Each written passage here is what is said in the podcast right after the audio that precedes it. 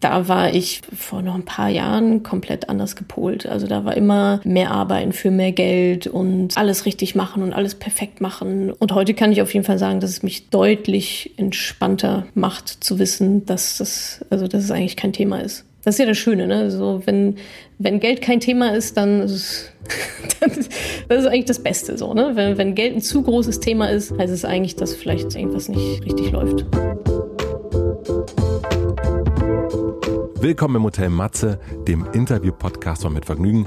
Ich bin Matze Hirsch und ich treffe mich hier mit den für mich Besten der Besten, mit KünstlerInnen, mit UnternehmerInnen und mit schlauen Typen und versuche herauszufinden, wie die so ticken. Mich interessiert, was sie antreibt, was sie inspiriert. Ich will wissen, wie ihr Alltag aussieht. Ich will wissen, warum sie das machen, was sie machen, wie sie das machen. Ich möchte von ihnen lernen, ihr sollt von ihnen lernen und natürlich eine gute Zeit im Hotel Matze haben. Bevor ich euch meinen heutigen Gast vorstelle, möchte ich euch zuerst den Supporter vorstellen.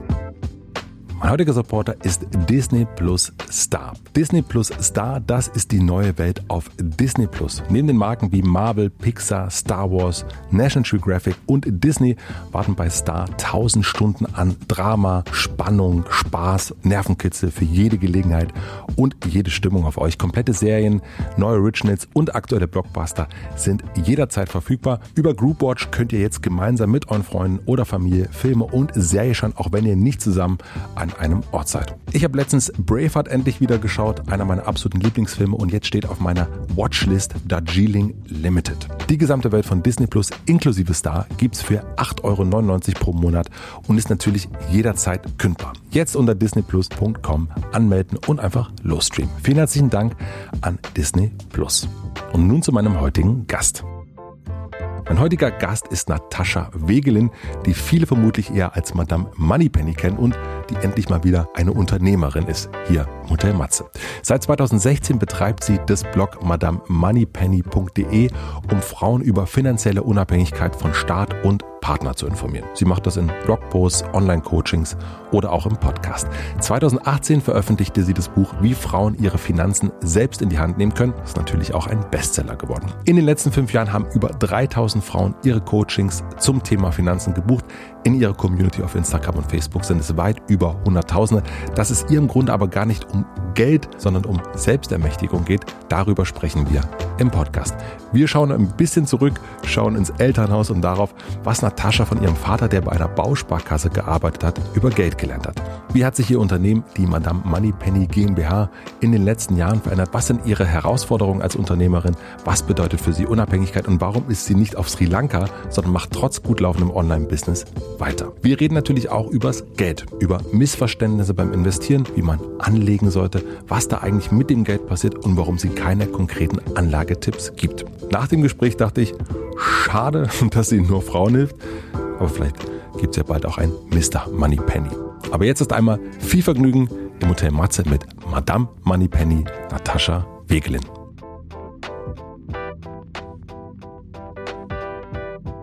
Wenn wir uns in einer Hotelbar kennenlernen würden, in Sri Lanka. Da warst du ja letztes Jahr, glaube ich, im Januar und dieses Jahr nicht. Und, ja.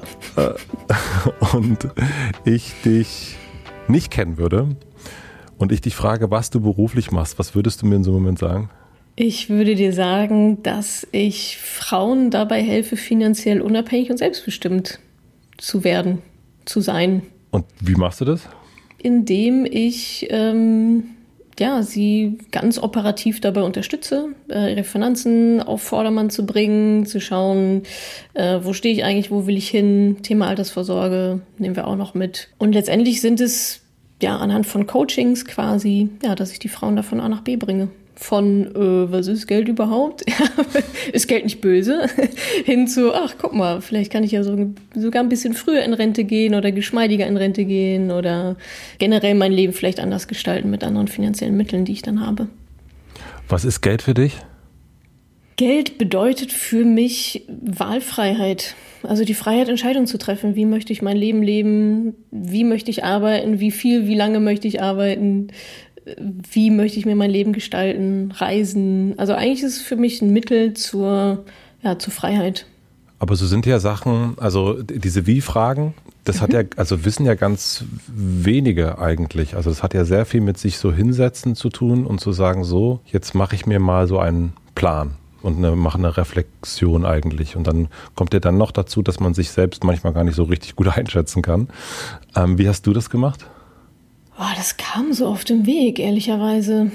Also ich habe mich jetzt nicht hingesetzt und dachte, also so ist Madame Moneypenny auch nicht entstanden, ne? dass ich irgendwie dachte, okay, jetzt brauchst du eine neue Business-Idee oder so, mhm. sondern das war eher, ah, okay, das ist ja irgendwie ein total blinder Fleck, äh, sowohl bei mir selber als auch bei ganz vielen anderen. Und alles andere ist so daraus erwachsen. Also am Anfang hätte ich dir auch nicht sagen können, was ist denn jetzt die Vision hinter Madame Moneypenny? Ja, weiß ich auch nicht. Ich spüre da eine Ungerechtigkeit. Ich spüre da, dass, da, dass es da eine, eine Lücke im System gibt, die aktuell nicht richtig gut bedient wird. Und alles andere kam da nachgelagert. So, warum machen wir das eigentlich und was ist überhaupt das Ziel hinter der ganzen Geschichte? Und ich würde sagen, dass ich so auch genauso damit auch mitgewachsen bin, auch als Person. Also was ist mir wichtig, wo will ich eigentlich hin, warum, mit wem, vor allem auch, auch eine ganz, ganz große Frage. Und ich glaube auch, dass das relativ viel Arbeit ist, sich damit äh, zu beschäftigen und diese Sachen wirklich auch für sich, für sich zu klären. Und ich glaube auch gar nicht, dass das immer so final ist, sondern vielleicht, wenn du mich in zehn Jahren fragst, vielleicht ist es wieder was anderes. Aber diese Frage, wie möchte ich leben, mhm. Das ist ja schon eine sehr, sehr große Frage und die hat ja auch ganz viel damit zu tun, dass man erstmal lernt, unabhängig zu denken. Also unabhängig ja. von, von Mustern, von Vorgaben, vom eigenen Elternhaus, Gesellschaft und so weiter und so fort. Was hat dir dabei geholfen, das so für dich rauszufinden oder der Frage oder beziehungsweise der Antwort überhaupt erstmal näher zu kommen? Auch wenn sie nicht mhm. natürlich nicht endgültig sein kann? Also da schließt sich dann wieder der Kreis zum Geld, ehrlicherweise. Bei mir mhm. kam es, kamen so diese Fragen auf oder auch, ja genau, erstmal überhaupt die Fragen antworten hatte ich dann noch lange nicht, aber erstmal so zu sehen, ach guck mal, da gibt's ja noch eine komplett andere Welt. Ich muss ja gar nicht angestellt sein, bis ich 67 bin. Ich muss mhm. ja gar nicht das Geld, was ich verdiene, wieder ausgeben. ich muss ja gar nicht für Geld arbeiten, das Geld kann ja auch für mich arbeiten. Also das, das war für mich auf jeden Fall ähm, eine Zeit, die jetzt ein paar Jahre her ist und in der ich auch gemerkt habe, guck mal, da ist ja noch was komplett anderes in meiner, eine andere mind-blowing Welt für mich damals ähm, zu sagen, guck mal, das, du musst es gar nicht so machen, wie es dir in der Schule beigebracht wird. Und nur weil deine Eltern jetzt äh, beide Angestellte waren, heißt es noch lange nicht, dass du das irgendwie auch so machen musst. Oder dass du überhaupt in diese Zwänge irgendwie reinpassen musst, mit 67 in Rente zu gehen oder Karriere zu machen oder was auch immer, wie du sagst, das wird ja vom Elternhaus, dann spielen dann auch äh, verschiedene Glaubenssätze eine Rolle. Mhm. Ähm, ja, und so durch dieses, diese Geldreise, die ich auch mit Madame Moneypenny, durch Madame Moneypenny, für Madame Moneypenny auch ähm, mitgemacht habe, ähm, das war auf jeden Fall ein Augenöffner für mich, auch so diese, diese Zusammenhänge und dass diese Schranken, die man so mitbekommt oder die ich vielleicht auch mitbekommen habe, ähm, dass die gar nicht, also dass das gar nicht die Wahrheit ist, dass es gar nicht Fakten sind, dass es nicht so sein muss. Ich stelle mir das gerade, ich, ich glaube, ich habe irgendwo gelesen, dass du auch Harry Potter-Fan bist. Äh, nee, sofort. gar nicht. Nicht? Ach so. nee. Wo, wo habe ich das dann her? Weiß ich nicht. Ich, ich finde es okay, aber ich schlafe auch mal dabei ein. Also, also aber ich stelle mir es ja trotzdem so vor, wie so ein bisschen so eine Zaubertür zu finden. Mhm. Plötzlich merkt man, man ist an irgendeinem so Bahnhof und plötzlich geht es da irgendwie weiter und man taucht in eine völlig andere Welt ein. Ja. Ähm, also bei Harry Potter ist es der Bahnhof gewesen. Genau. Was ist es bei dir gewesen? Bei mir sind es letztendlich Bücher gewesen. Mhm. Ja, Bücher. Also Bücher, ja, das ganze Thema Persönlichkeitsentwicklung. Da habe ich zum ersten Mal in welchen Büchern drüber gelesen. Bücher auch zum Thema Geld, Bücher zum Thema Unternehmertum. Und dadurch kamen dann auch plötzlich, in Anführungsstrichen, ganz andere Menschen in mein Leben, weil ich, glaube ich, auch einfach durch, anders durch die Welt gegangen bin und andere Menschen anders wahrgenommen habe, die ich vielleicht vorher auch sonst gar nicht so wahrgenommen hätte. Ne? Ich dachte, ja, die passen irgendwie nicht so zu mir. Und jetzt denke ich, oh, krass, macht irgendwie total Sinn, dass die Person in meinem Leben ist. Hast du, hast du ein Beispiel dafür? Ähm, ja, verschiedene Mentoren beispielsweise. Ne? Also ähm, ich habe so ein paar Menschen in meinem Umfeld, die ich durch Zufall in Anführungsstrichen kennengelernt habe. Klar auch so, so Coaches, so Business-Mentoren oder so. Aber da hätte ich auch nie gedacht, dass ich irgendwie an die rankomme oder dass, dass die sich auch nur ansatzweise für mich interessieren würden oder dass, dass wir irgendwie eine Gemeinsamkeit hätten oder so. Ähm, und ich merke halt, dass so Stück für Stück immer mehr von diesen Menschen in mein Leben treten. Sei es zufällig beim Tennis, äh, habe ich jemanden kennengelernt, die sich jetzt irgendwie auch selbstständig gemacht hat. Und das sind alles so Begegnungen, da hätte ich, weiß nicht, vor ein paar Jahren noch, ja, okay, ist ja irgendwie interessant. Mhm. Ähm, oder auch einfach ja, Menschen, mit denen ich auch über Geld reden kann, ne? die ich auch sage, ja, guck mal, jetzt habe ich irgendwie die und den Umsatz gemacht. Und die sagen, boah, geil. Mhm. und nicht so, ja, meinst du nicht, du solltest ein bisschen weniger arbeiten. So. Ähm, das macht schon einen sehr, sehr großen Unterschied. Welche Bücher waren das am Anfang? Also die, äh, die, mhm. die Bahnhofsbücher? Ja, ich sag mal, typische Bodo Schäfer, ne? Das so, kenne ich nicht. nee, nee, Bodo Schäfer, ähm, wie halt irgendwas mit sieben Jahre zur Million. Ich kann schon mal gar nicht mehr sagen, wie der, okay. wie der Buchtitel war. Also ein bisschen reißerisch, aber so, oder Der reichste Mann von Babylon oder Tony Robbins Money. Mhm. Ähm, das waren so die ersten Bücher, mit denen ich mir auch erstmal dieses, dieses Wissen und auch dieses Mindset angeeignet habe ähm, wie man mit Geld umgeht, äh, wofür man Geld nutzen kann, wie man auch sehr viel Geld verdienen kann. Und ja, das waren so, das waren so die Anfänge. Also du hast jetzt gerade von diesen Begegnungen gesprochen und, und äh, die sich so ergeben.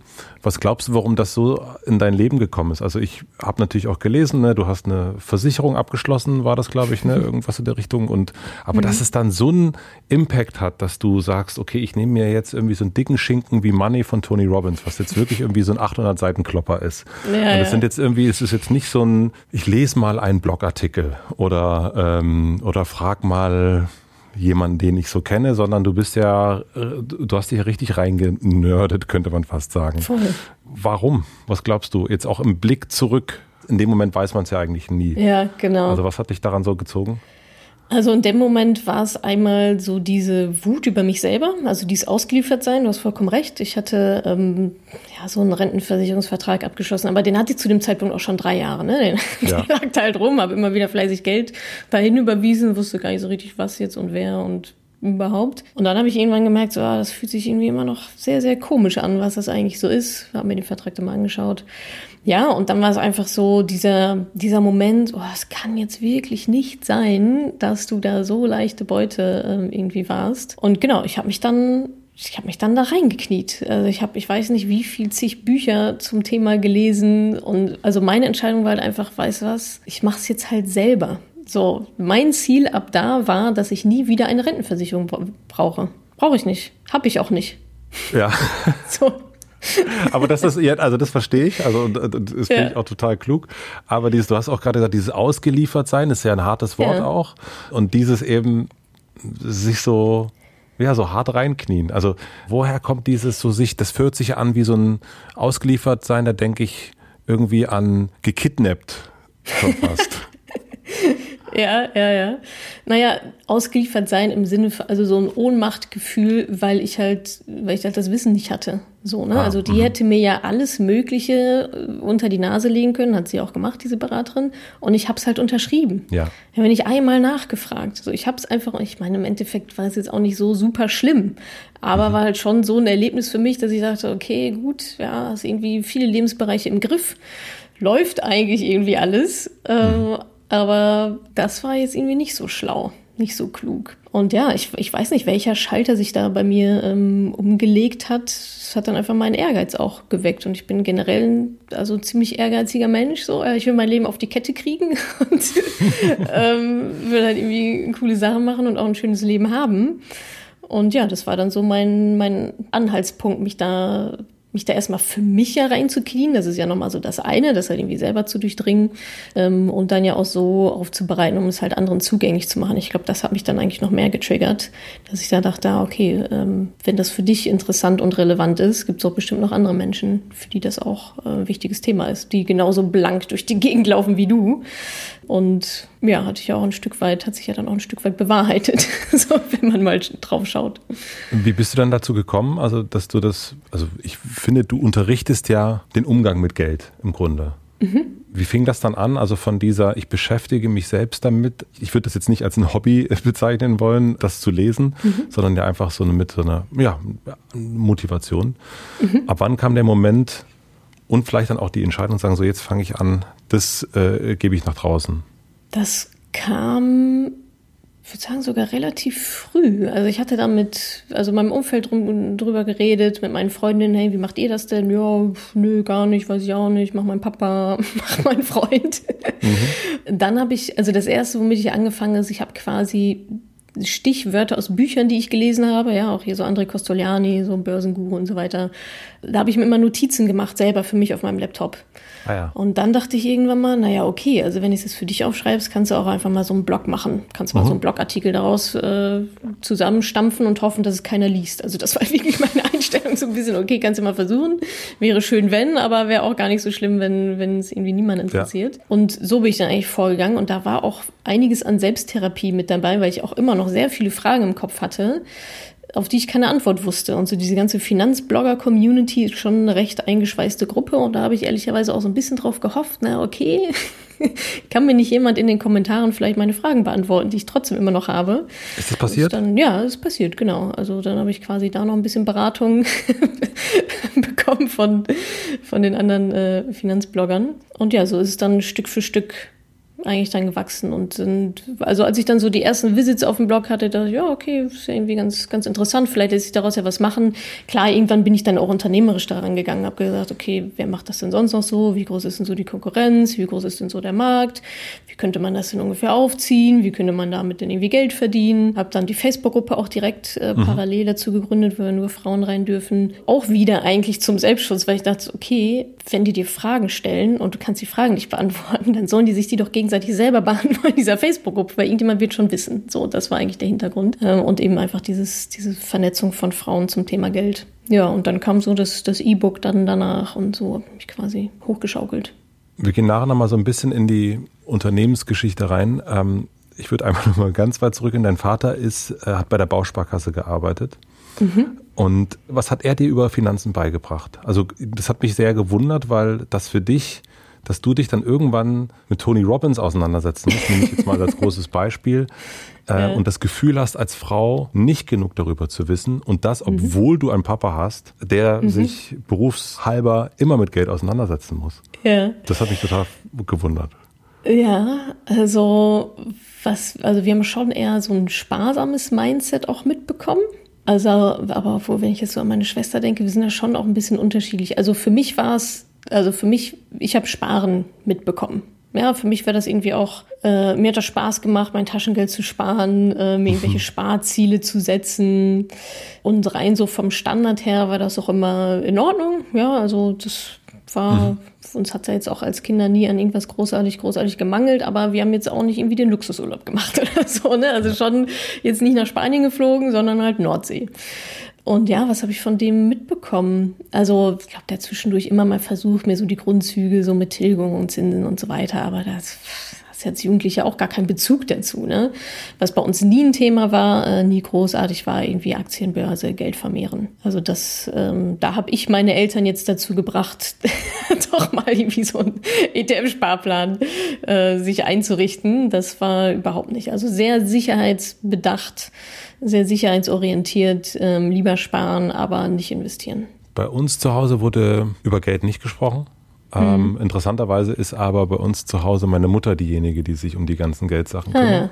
Ja, ja. Ähm, aber auch ich kenne natürlich diesen Ausspruch, über Geld spricht man nicht. Hm. Und ähm, was sich ja irgendwie total durch die Gesellschaft zieht. Also Absolut, ja. meine Frau gibt mir immer so einen Elbow-Drop, wenn ich wieder frage, und was verdienst du äh, damit? Und, und das so hm. offen anspreche oder auch offen darüber rede. Ähm, war das bei dir zu Hause so? Also haben deine, mhm. hat dein Vater offen über Geld gesprochen? Nicht so richtig, nee. Also mhm. ich wüsste jetzt nicht unbedingt, was der damals so verdient hat. Vielleicht hat er es mhm. mal erzählt, aber ich weiß noch, es war eher so, naja, ist genug, so. Hm. aber ähm, wurde jetzt, also zumindest mal nicht von meinen Eltern initiiert, dass halt darüber geredet wird. So, das, das war nicht der Fall. Nö, wir haben Taschengeld bekommen das war auch ganz klar, was meine Eltern bezahlen für uns und was halt nicht. Mhm. Ja, äh, was quasi drin war in der Elternflatrate und wofür wir dann selber sparen mussten. Und worauf hast ja, du so gespart? Was, ah, ich habe immer auf äh, Sachen vom BVB gespart. Ja, du warst ein großer Fan, ne? oder bist immer noch? Ja, ja, ja immer noch, ja. Äh, mein, mein erstes Sparziel, das weiß ich noch ganz genau, war so eine Cap, so eine, so eine BVB-Cap. Die hat damals 40 Mark gekostet. Das war schon echt viele Marks. Das, das sind echt viele Marks, das stimmt. Ja, ja. Und ich habe sie mir dann letztendlich doch nie gekauft. Interessanterweise. Ich habe darauf gespart, habe darauf gespart und habe sie mir dann nicht gekauft. Warum nicht? Sie, das war mir dann immer zu groß. Ich weiß auch nicht, ob also, es da keine Kinderklamotten gab. Mir hat es einfach nicht gepasst. Also mir Ach gingen so, diese ah, Caps. Ah, ich, genau, okay. nee, die, diese, diese Caps gingen mir dann immer bis komplett über die Ohren und das hat irgendwie immer nicht so, nicht so funktioniert mit meinem Kinderkopf. und warst du schon mal äh, in Schulden? Hast du so Dispo ausgereizt und sowas? Kennst du, kennst du sowas? Nee, also einmal wirklich aus Versehen, weil ich quasi zu viel auf mein Depot rüber, rüber geschichtet habe. Das heißt, 12 Euro oder so. Mhm. Ähm, aber in Schulden war ich noch nie. Nee, also ich hab, war schon immer ganz gut darin, irgendwie das, das im Blick zu behalten, zu sparen, organisiert zu sein. Also das habe ich auf jeden Fall von meinen Eltern, so diese organisierte, strukturierte, ja, einen Überblick haben und da ist alles schön in Ordnern weggeheftet und nicht irgendwie, ach ja, hier liegt noch eine Rechnung rum. Das, das gab es bei uns nicht. Das war schon alles in, in guten Bahnen und ich glaube, das habe ich da so auch mitgenommen. Also Schulden, nee, einen Studienkredit habe ich Mhm. Studienkredit habe ich noch, aber jetzt kein Dispo oder irgendwie ein Fernseher auf Pumpe oder so. Also du hast nicht, also ich, bei mir ist es ja so ein, hier hinter mir ist so ein, so ein, äh, so ein Karton und da steht drauf Belege. Ähm, also sowas hast du nicht sondern du bist da ein bisschen ordentlicher, was das betrifft? Ähm, na, ich habe schon auch Haufenprinzip. Ja, äh, mhm. also schon erstmal alles sammeln und dann äh, okay. mal, mal wegmachen. Aber jetzt auch gerade so im, im beruflichen Kontext mache ich das halt auch nicht mehr. Also das ist abgegeben, das äh, machen jetzt meine Mitarbeiter für mich. Mein Papa ist da übrigens involviert, ja, in Wirklich? ganzen Belegekram und so weiter. Ja, ja, das. Äh also dein Vater macht deine Finanzen? Ja, so ein bisschen, ja. Zumindest so ein paar Sachen von links nach rechts äh, schieben und so Excel-Tabellen ausfüllen und so. Das, das macht er dann für mich. Und gibst du dem dafür Geld? Klar. Symbolisch. Also, symbolisch, okay. Symbolisch. Ich bin ziemlich sicher, dass ich das an Weihnachten dann immer wieder zurückbekomme. Also, das ja, aber ich, dann schon. Also interessant auf jeden Fall. Ja, da muss ich nachfragen nochmal, Entschuldigung. Aber äh, also wie fühlt er sich damit? Der findet es super. Ja? Ja, ja, der findet es super, ähm, auch überhaupt da irgendwie zu helfen und mhm. äh, der, der, auch diesen Einblick einfach zu haben. Äh, der findet es gut, ja. Wo glaubst du, verläuft die Grenze zwischen Sparsamkeit und Geizigkeit? Ähm, ich würde sagen, die verläuft da, wo Sparen ähm, keinen höheren Zweck hat. Also einfach nur sparen um des Sparens willen. Ja, okay, aber was, was ist denn das Ziel dahinter? Und ich verbinde Geiz auch eher mit ja, so enormem Verzicht. Ne? Enormer mhm. Verzicht und auch vielleicht an der falschen Stelle zu sparen. Ja, also mhm. wenn ich jetzt sage, ähm, ich mache jetzt keinen Sport mehr, weil das, das Fitnessstudio kostet irgendwie 30 Euro im Monat oder was, äh, mhm. dann ist das vielleicht an der falschen Stelle gespart. Oder, keine Ahnung, eigentlich möchte ich dir total gerne ein Geschenk machen, aber irgendwie doch nicht, weil die 15 Euro ist mir dann vielleicht nicht wert. Also, ich glaube, sparen sollte eigentlich immer einen höheren Zweck verfolgen, damit, damit man halt auch dranbleibt, damit es auch Spaß macht. In dem Moment, wo ich ja weiß, wofür ich spare, dass ich sage, okay, ja, ich gebe jetzt das Geld nicht aus, sondern ich packe das in mein, keine Ahnung, Aktiendepot oder äh, spare das für eine Weltreise oder was auch immer. Da hat es halt einfach einen, einen höheren Zweck. Ich glaube, deswegen fällt es vielen Menschen aber auch so, schwer, so schwer zu sparen, ähm, weil sie gar nicht wissen, wofür. Und ich glaube, der Geiz kickt dann wahrscheinlich rein, wenn es eher so mit so negativen Gefühlen dann auch verbunden wird, so, ja, gönn ich dir nicht oder ja, wenn es vielleicht so ein bisschen Überhand nimmt, ein bisschen krankhaft wird. Mm, okay. Ich habe mal, ich hatte mal einen Freund, hatte. Ähm, und ja, das ist jetzt wirklich eine ganze Weile her, aber es ist das letzte Mal, dass ich mich erinnere, so an, an so einer Geschichte, wo ich dachte, hä? Und ich habe mich gefragt, ob das richtig ist oder falsch ist, was ich, ähm, was ich da empfinde. Das frage ich jetzt dich. Mhm. Wir reden von einer Zeit, wo es noch CD-Rohlinge gab. Oh ja. Ja, also ja. 100 Jahre her. Und er hat mir ein CD-Rohling gemacht, der damals 80 Cent einen Euro gekostet hat. Äh, also auch mhm. noch, ne, also so. Und dann sagte er mir ein paar Wochen später, ich krieg noch einen Euro von dir für den Rohling. Und ich habe das mhm. damals und auch heute noch als also vollkommen behämmert empfunden, um das mal so. ich dachte, das kann doch nicht sein, dass, also ein Euro, meine Güte. Und mir war Geld aber noch, also prinzipiell hatte er recht gehabt. Stimmt, er mhm. hat mir was gegeben. Mhm. Das hat einen Euro gekostet äh, und ich schulde ihm einen Euro. Ich bin aber schon immer jemand gewesen, der sagt, ach, scheiß der Hund lass drauf, stecken, lass ja. stecken und, und, und so weiter ja. und so fort und niemals Typ Spritgeld gewesen eigentlich und sowas, mhm. sondern irgendwie, oder auch Restaurantmahlzeit, der eine mal der andere, also keine Buchführung, was das betrifft und auch kein, ich versuche immer das Thema Schuld, äh, sage ich immer, ja, dafür mhm. zahle ich das nächste oder so, sage ich immer, nein, nein, es gibt keine Schuldigkeit. Ich versuche das immer mhm. so wegzuschieben. Ähm, weil Schuld auch was Belastendes ist, finde ich. Mhm. Mm, wie hättest du das gefunden mit dem 1 Euro?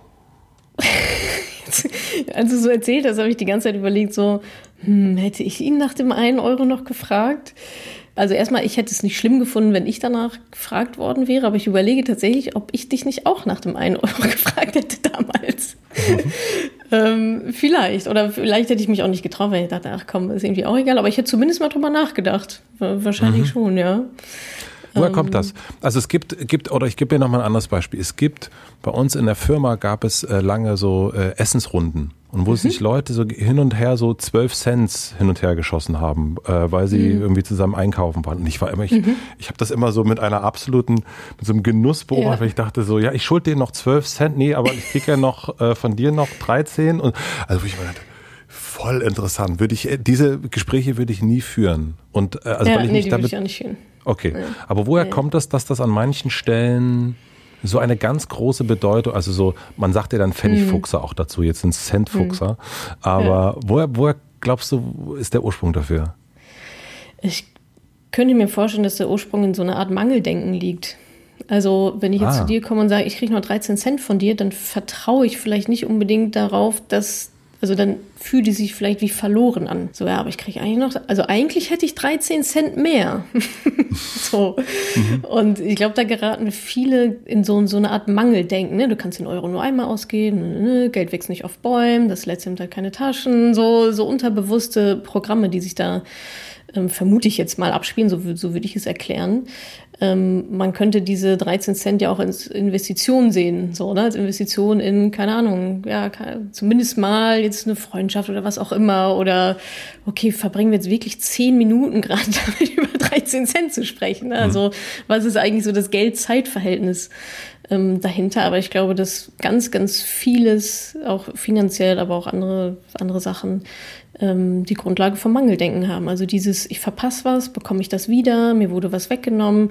Man könnte ja auch vertrauen und sagen, ja, okay, gut, ja, nächste Woche kriege ich bestimmt äh, zwei Euro äh, rein, anstatt diese 13 mhm. Cent oder so. Aber dazu gehört natürlich auch ein gewisses Grundvertrauen in sich selber, ähm, vielleicht auch in den eigenen Wert. Und ähm, ich glaube, dieses Mangeldenken ist da, könnte da auf jeden Fall, jetzt mal ganz abgesehen von Erziehung und was da für Geld, Gelderlebnisse in der Kindheit waren, vielleicht hat dem auch mal einer was weggenommen. Also ich, ich kann mich auch noch an ein paar Kindheitserinnerungen erinnern, die auch mit, ich sag mal, so Wert oder Geschäften oder Geld zu tun haben, wo ich dachte, ah, warum kann ich mich da eigentlich noch dran erinnern, so 30 Jahre später? Aber irgendwas war da ja anscheinend. Ja, das Programm ist da abgelaufen. Ja. Genau, das, dieses Programm ist ja bei mir offensichtlich auch abgelaufen bei dem, bei dem ja. Rohling. Für mich war das auch prägend, weil ich merkte, das, so, das möchte ich gar nicht. Also ich möchte gar mhm. nicht, dass mir der Euro so viel wert ist. Ja. Ähm, so und bin absolut auch, ähm, habe auch die Erfahrung gemacht, dass alles irgendwie doch, egal was im Leben, kommt wieder. Wenn ich genau, Scheiße genau, gebaut habe, kommt die Scheiße wieder. Und wenn ich gut ja. war, kam das auch wieder. Und deswegen absolut. hat für mich das Thema Geld habe ich immer irgendwann, weil es so auch unbequem war, ich äh, konnte sehr mhm. viel von dem, was du mit Frauen verbunden hast, konnte ich meinen Namen einsetzen. Äh, und äh. Ähm, ich finde aber dieses, äh, den Begriff Mangeldenken total interessant. Hat sich der für dich verändert? Mhm. Also du hast ja jetzt, würde ich behaupten, was ich gesehen habe, dir geht es finanziell wahrscheinlich ziemlich gut. Mhm. Und du hast ein sehr erfolgreiches Online-Business und so weiter und so fort. Hat sich dein Mangeldenken dadurch verändert? Ich bin auf jeden Fall sehr viel entspannter geworden, ja. Mhm. Das äh, kann ich definitiv so sagen. Also es fällt mir leichter in diese, also dieses zu vertrauen, diese Balance auch zu gehen und zu sagen, ja, okay, jetzt hast du einen Fehler gemacht, der hat dich leider 60.000 Euro gekostet, blöd gelaufen. Ähm, aber dann ist das jetzt halt so und wird schon wiederkommen da war ich vor, ähm, vor noch ein paar Jahren komplett anders gepolt. Also da war immer ähm, mehr Arbeiten für mehr Geld und alles richtig machen und alles perfekt machen. Und äh, also da habe ich auch nicht um jeden Euro gefeilscht, aber ich hatte schon auch mal eine Phase, der ich wirklich extrem sparsam war, extrem sparsam gelebt habe. Einfach um das, also was, was sich damals für mich auch so richtig angefühlt hat, das war gerade mhm. so die Phase, als ich in dieses ganze Geld, Mindset und so weiter reingekommen bin, so dieses aus dem Hamsterrad raus und so. Ähm, das würde ich heute zum Beispiel nie wieder so machen. Also es war eine coole Erfahrung, ähm, zu wissen, okay, wie weit kann ich auch gehen? Trotzdem hatte ich immer noch meine Sachen, die mir wichtig waren, Reisen, Ernährung und so weiter. Aber bei allem anderen habe ich schon echt ganz gut ähm, zurückgestuft. Und heute kann ich auf jeden Fall sagen, dass es mich deutlich entspannter macht, zu wissen, dass das, also dass es eigentlich kein Thema ist. Das ist ja das Schöne, ne? So, wenn, wenn Geld kein Thema ist, dann ist es das ist eigentlich das Beste so, ne? Wenn, wenn Geld ein zu großes Thema ist, heißt es eigentlich, dass vielleicht ähm, ja, irgendwas nicht richtig läuft. Und wie hast du es geschafft, also als Madame Moneypenny, dass Geld mhm. nicht mehr so ein Thema für dich ist? Ja, indem ich ähm, selber meine privaten, Finan meine privaten Finanzen anders strukturiert habe. Also ich habe einfach mal angefangen, Geld zu investieren, anstatt es zu horten. Mhm. So, ja, so dass es mehr wird. Also ich habe das Geld, ähm, was ich eh schon verdient habe, wofür schon meine Zeit reingelaufen ist, was schon versteuert ist, ähm, investiert. Und parallel dazu ähm, ist Madame Moneypenny jetzt auch so stark gewachsen, dass ich ja dann auch da drauf rübergeschiftet bin, dass das jetzt ja mein Einkommensstrom ist, mein Haupteinkommensstrom ist. Und ähm, ja, da ist natürlich in so einem Online-Business äh, die Grenzen nach oben ganz gut, ganz gut offen äh, was einfach so das Einkommen und den, den Umsatz angeht. Also hat das was mit, also ein bisschen arrogant und ein bisschen übertrieben auch mit Fuck You Money mhm, beschreibt? Mhm, jeden, total, absolut. Ja, glaube ich schon. Also bei mir habe ich es gemerkt, und das ist ja auch so ein bisschen die, ähm, ja, die, die, diese Dynamik dahinter je mehr Geld man hat, desto leichter wird es auch noch an mehr Geld zu kommen. Ja, desto, keine Ahnung, geringer sind irgendwelche Gebühren bei, bei Software-Dienstleistern. Ja, also bei meinem Payment-Provider, mhm. äh, der für mich die Zahlungsabwicklung macht, da zahle ich halt nicht mehr die normale Provision, die man am Anfang bezahlen muss, wenn man halt irgendwie anfängt. So, weil ich da jetzt solche Umsätze mache, dass er sagt, okay, ja, kriegst irgendwie einen besseren Deal, damit du bei mir bleibst. So, und schwupps habe ich ja dann quasi proportional nochmal wieder mehr oder andersrum oder, oder weniger Kosten.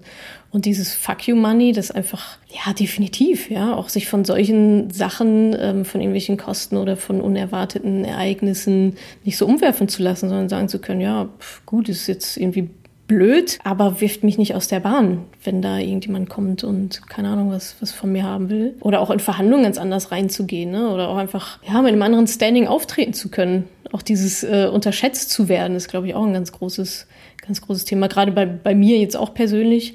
So dieses, ja, der Moneypenny, ja, die bloggt auch so ein bisschen, macht ein bisschen was auf Instagram.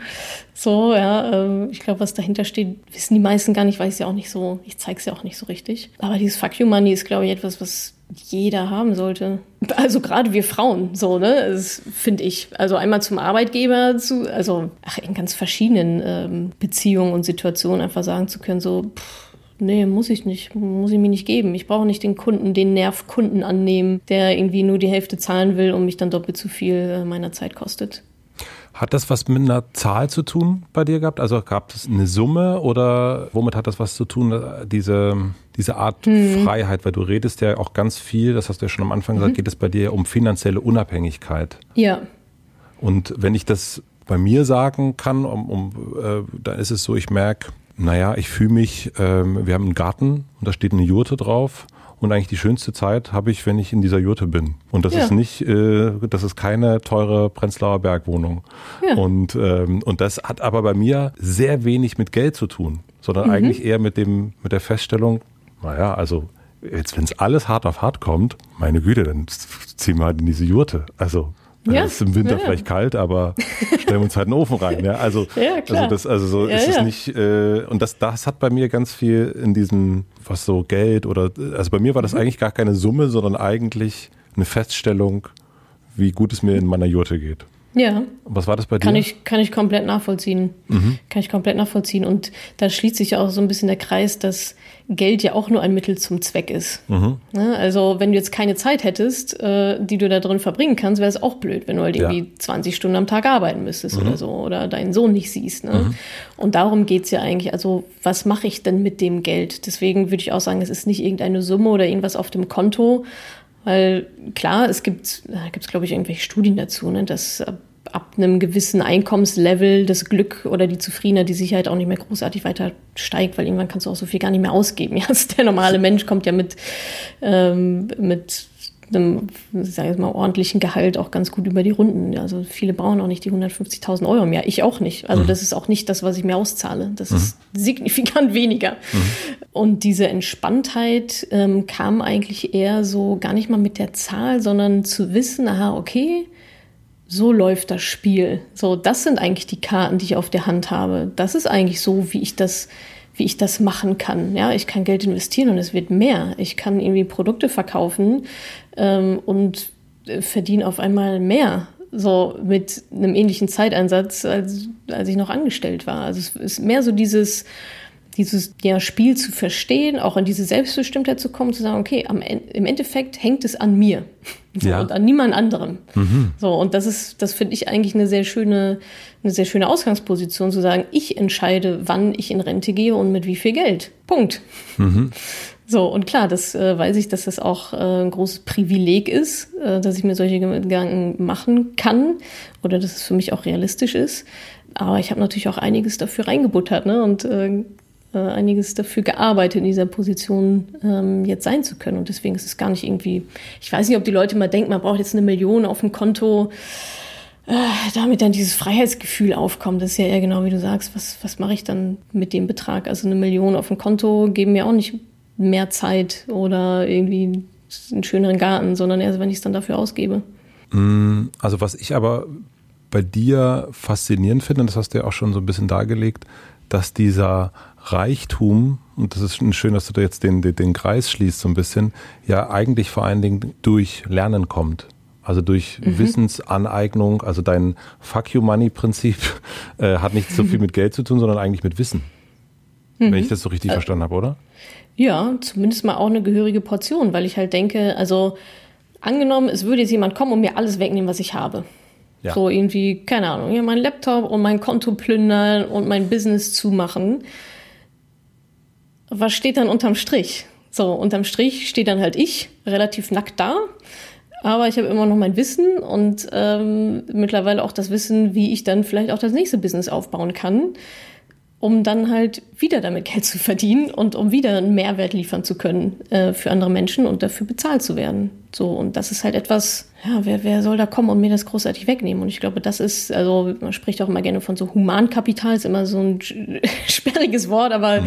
ähm, irgendwie ist es dann halt genau so, ähm, dieses Wissen zu haben, die Erfahrung zu haben und zu wissen, naja gut, dann mache ich halt was anderes. So, dann finde ich halt andere Wege. Was sind die drei größten Irrtümer, wenn es darum geht, Geld zu investieren? Also drei nur. du kannst, aber wir können auch, wenn es bei mir, also wir nee, können nee. auch elf nehmen, ja.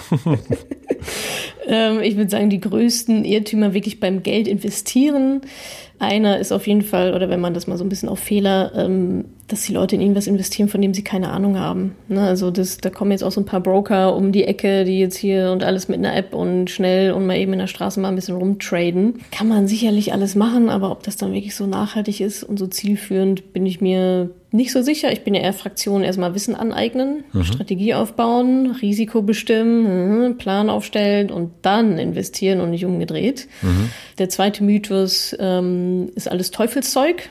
Ja, an der Börse verliert man nur Geld. Mhm. Das ist auch nicht richtig, schließt aber wieder zu dem ersten Punkt an. Ja, diejenigen, die halt nicht wissen, was sie tun, ähm, die ja, fallen halt auf die Nase damit und meiner Meinung nach auch ein Stückchen weit zurecht. Ja. Aber mhm. es gibt auch Leute, die sich das angeeignet haben und die dann davon profitieren. Ja. Wenn mhm. jemand verkaufen will, verkaufen will, verkaufen will und ich sage, das ist ja schön günstig, danke, nehme ich mit. Mhm. Ja. Und das dritte, der dritte Mythos, um nochmal das Geschlechterding aufzumachen, dass ähm, Männer besser sind in der, bei Finanzen als, bei, äh, als Frauen. Das ist nämlich auch nicht so. Tatsächlich sind Frauen die besseren Anlegerinnen. Das habe ich in deinem Buch gelesen, ja. Genau, also gibt es verschiedene äh, Statistiken, ähm, Studien, dass Frauen tatsächlich durchschnittlich eine bessere Rendite ähm, bekommen als Männer.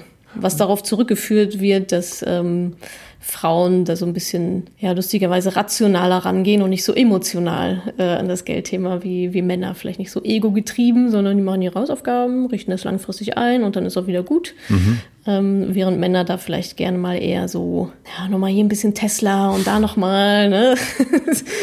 ähm, vielleicht sich dann auch eher vergleichen. Mag sein. Ja, ähm, mag sein. Äh, vielleicht. Wie funktioniert Vermögensaufbau mit Aktien? Relativ simpel. Ich ähm, investiere Geld. Also ich schaue mir an, in was möchte ich denn investieren, mhm. welche Aktien, welche ETFs. Das sind dann natürlich im, also nicht im Bestfall, sondern im Normalfall sind das Unternehmen, von denen ich mir erhoffe oder dass ich daran glaube, dass die sehr gut wachsen werden über die nächsten Jahre, dass das ein gutes Investment ist. Ich könnte mit dem Geld ja auch was anderes machen oder in andere Unternehmen investieren. Ja, dann kaufe ich mir da Aktien von diesem Unternehmen und halte die eigentlich nur die ganze Zeit. Das ist es schon. Dann bekomme ich Dividenden. Ja, manche zahlen ähm, Dividenden aus, manche auch wieder nicht. Und ansonsten geht es da natürlich auch viel um die Kursgewinne, um die Kursrendite. So, und dann kann ich mir überlegen, gibt es natürlich verschiedene Strategien. Ja, manche kaufen eher kurzfristig, äh, kaufen und verkaufen eher kurzfristig. Äh, siehe sowas wie GameStop. Mhm. Was da jetzt passiert ist, war schon ja, also das grenzt ja, also nicht das grenzt an Zockerei, das ist Zockerei.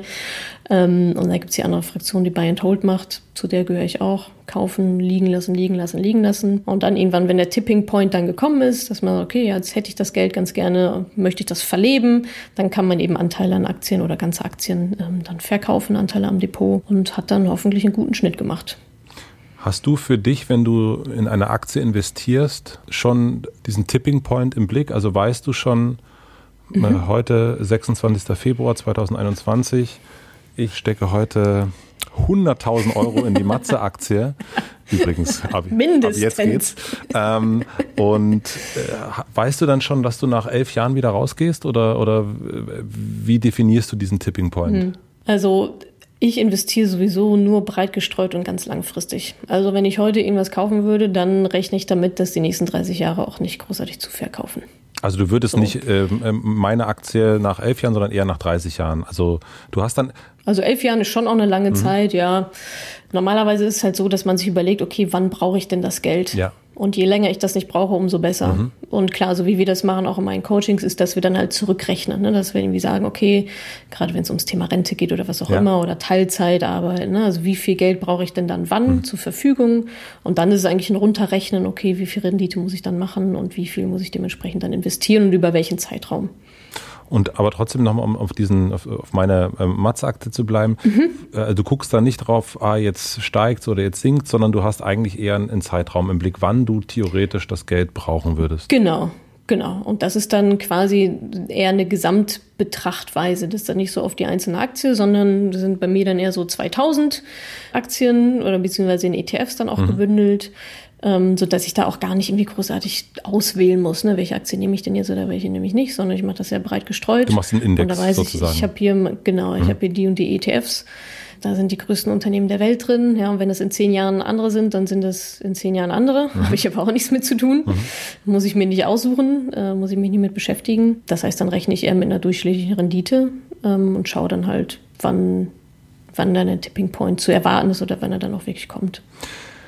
Wenn ich jetzt Geld in eine Aktie stecke, also ich stecke jetzt Geld in die Madame Moneypenny Aktie. Ja, also ich gebe da ziemlich, ziemlich gutes Investment. Ziemlich ja. gutes Investment. Ich gebe 1000, ich, 1000 Euro gebe ich aus. Was passiert mit diesen 1000 Euro? Also ich gebe jetzt, habe jetzt keine Ahnung, eine Trading-App. Ja. Äh, ich nutze keine Ahnung Trade Republic. Da, äh, mhm. Und da gebe ich das aus, 1000 Euro. Was passiert dann? Was ist, genau. der, was ist der Weg dann? Na, du kaufst ja Aktien von jemand anderem. Ja. Mhm. Das heißt, der bekommt dann das Geld und du hast die Aktie dafür. Mhm. Und dann habe ich die. Mehr passiert ja erstmal mhm. nicht. Okay. Genau. Und das hat halt Auswirkungen auf den, erstmal auf den Aktienkurs. Ja, mhm. je höher die Nachfrage, desto höher dann ist eigentlich ganz normale Preis, mhm. Preisfindung. Mhm.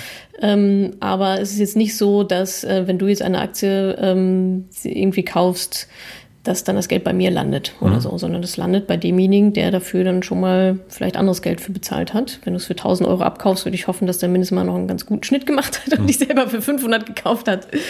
Genau, also es ist jetzt was anderes als bei einem äh, IPO, ja, also mhm. wenn es wirklich dann, wenn ein Unternehmen an die Börse geht mhm. äh, und die Aktien quasi frisch ausgegeben werden, deswegen macht das Unternehmen das ja, um frisches Kapital reinzubekommen. Aber sobald die einmal draußen sind, ähm, ist Tim Cook das herzlich egal, ob du eine Apple-Aktie hast und die mir verkaufst oder nicht nicht oder in wessen Hand die jetzt sind. Mhm. Also ähm, mein Geld hat, also wenn jetzt, wenn ich jetzt eine Aktie kaufe im Sinne von, wir bleiben mal bei, bei Apple, bei Tim Cook, und mhm. dann kaufe ich eine Apple-Aktie und was macht der dann mit dem Geld? Der investiert das wieder in seine, in seinen Apple sozusagen. Genau, ja, würde ich jetzt mal, genau. Mhm. Der, der investiert das wieder, ähm, beziehungsweise ja, wie gesagt, er selber bekommt ja erstmal jetzt nichts davon, sondern die Person, von dem du das dann irgendwie kaufst. Ja. Aber genau, letztendlich ist es dafür gedacht zur Kapitalbeschaffung in erster Linie, Mhm. ähm, dass Unternehmen nicht irgendwelche Kredite aufnehmen müssen oder was, um, Mhm. um Wachstum zu finanzieren. Deswegen gehen ja dann noch äh, viele an die Börse. Sondern genau, der investiert das dann zurück in sein Unternehmen, in Mitarbeiter, in Expansion, in das neue iPhone. das ist ja dann seine Aufgabe als Geschäftsführer, äh, damit vernünftig zu wirtschaften. Und ja auch dann quasi eine Rendite zu produzieren. Ne? Also das, das ist ja auch immer in dem Moment, in dem ein Unternehmen an die Börse geht, entscheidet es sich natürlich auch dazu, die, die Shareholder bei Laune zu halten und äh, ja dann auch entsprechend die Ziele zu erreichen. Das dann schließt sich dann der Kreis. Was ist, äh, was ist ein, ab wann ist ein Rendit gut? Also ähm, durchschnittlich liegt die Rendite von Aktien jetzt mal so über alle hinweg so bei so 8, 9 Prozent in den letzten, weiß nicht, x 40 Jahren oder so. Und das ist schon, ja, mit ist dann schon ein bisschen risikobehafteter. Das kann man ja auch nochmal streuen. Ne? Wie viel Risiko will ich eingehen? Investiere ich jetzt hauptsächlich in Schwellenländer meinetwegen, ja, von denen man noch gar nicht so richtig weiß, ja, okay, wie, wie lange dauert das, bis die hochkommen?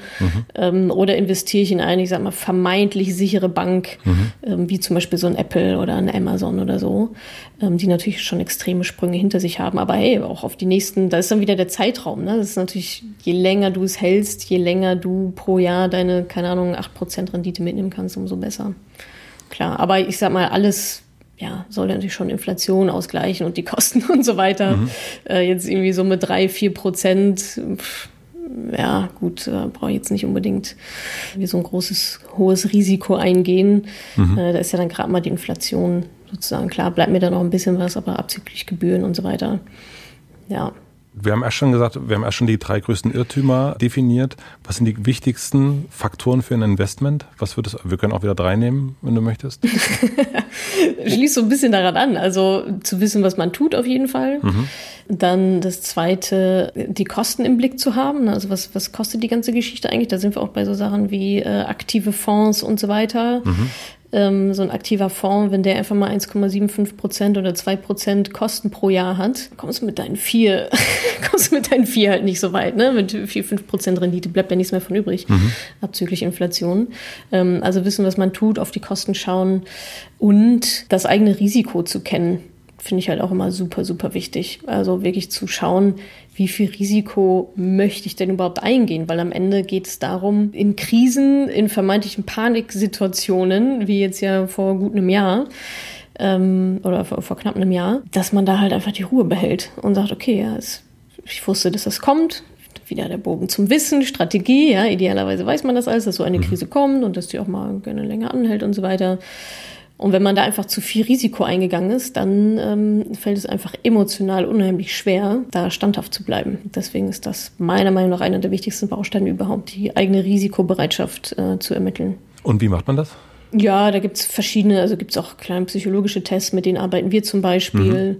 Das macht man, indem man sich, wie gesagt, das Wissen aneignet. Das macht man, indem man analysiert. Ähm, ja, gibt verschiedene Faktoren. Einmal das Alter ist natürlich ein Faktor. Ja, wenn ich irgendwie 25 bin und irgendwie noch 40 Jahre Geld verdienen kann, dann ist das, dann kann ich da mehr Risiko eingehen als jetzt jemand, der irgendwie 55 ist. Und wenn dann noch mal eine Krise kommt vor der Rente, wird schon knapp. Das, das sind alles solche Themen. Auch wie sicher ist das Einkommen? Ja, 25 gerade selbstständig gemacht. Ja, ist vielleicht dann doch nicht mehr, ist vielleicht doch nicht mehr so safe als äh, 40 Jahre und verbeamtet und eigentlich ist alles ziemlich easy. So, das, das sind so Faktoren und dann natürlich auch die Stressresistenz. So, also wie, wie fühle ich mich denn damit, wenn dann einfach mal alles rot ist und gerne auch ein paar Jahre. So. Ich bin ja auch angestellt als Geschäftsführer. Wie viel Prozent sollte ich von meinem Gehalt investieren? Was würdest du sagen? Also die Daumenregel ist so 10 Prozent. Mit 10 Prozent fährt man meistens schon ganz gut. Und 10 Prozent ist meistens auch sowas, was jetzt nicht so riesendoll wehtut. Klar, je mehr, desto besser, aber 10 Prozent ist das schon, passt schon. Achtest du auf sowas wie Nachhaltigkeit? Also schaust du, dass Fonds äh, nachhaltig sind? Ja, da gibt's mittlerweile auch ähm, einige, die das, die sich zumindest mal auf die Fahne schreiben. Ja, Nachhaltigkeit in dem Bereich ist halt immer so ein bisschen, wie definiere ich jetzt die Nachhaltigkeit eines Unternehmens? So, ne? Da gibt's aber verschiedene Kriterien, ähm, die daran angelegt, die da angelegt werden, die extra dafür entwickelt wurden. Gibt auch ähm, ETFs mittlerweile, die auch äh, ausschließlich nachhaltige Unternehmen drin haben. Und ähm, da ist die Rendite sogar auch, äh, zumindest jetzt historisch gesehen, höher als bei nicht nachhaltigen ETFs zum Beispiel oder Fonds. Was ich sehr plausibel finde, weil es geht ja ähm, eben um Nachhaltigkeit, ne? also auch um nachhaltig auch zu wirtschaften. Mhm. Nicht, nicht, jetzt nur in Anführungsstrichen grün zu sein, ähm, sondern da spielt ja auch sowas wie Diversity und so weiter, spielen diesen Kriterien auch eine große Rolle. Mhm. Und von daher finde ich das sehr plausibel, dass die Unternehmen, die wirklich mal 30 Jahre nach vorne denken und nicht nur bis zum nächsten Quartalsbericht, mhm. dass die langfristig auch die bessere Rendite dann erzielen. Wie geht das, dass das Geld, also wenn ich jetzt 1000 Euro investiere, das hast du erst schon gesagt, festzustellen, dass das Geld für mich arbeitet?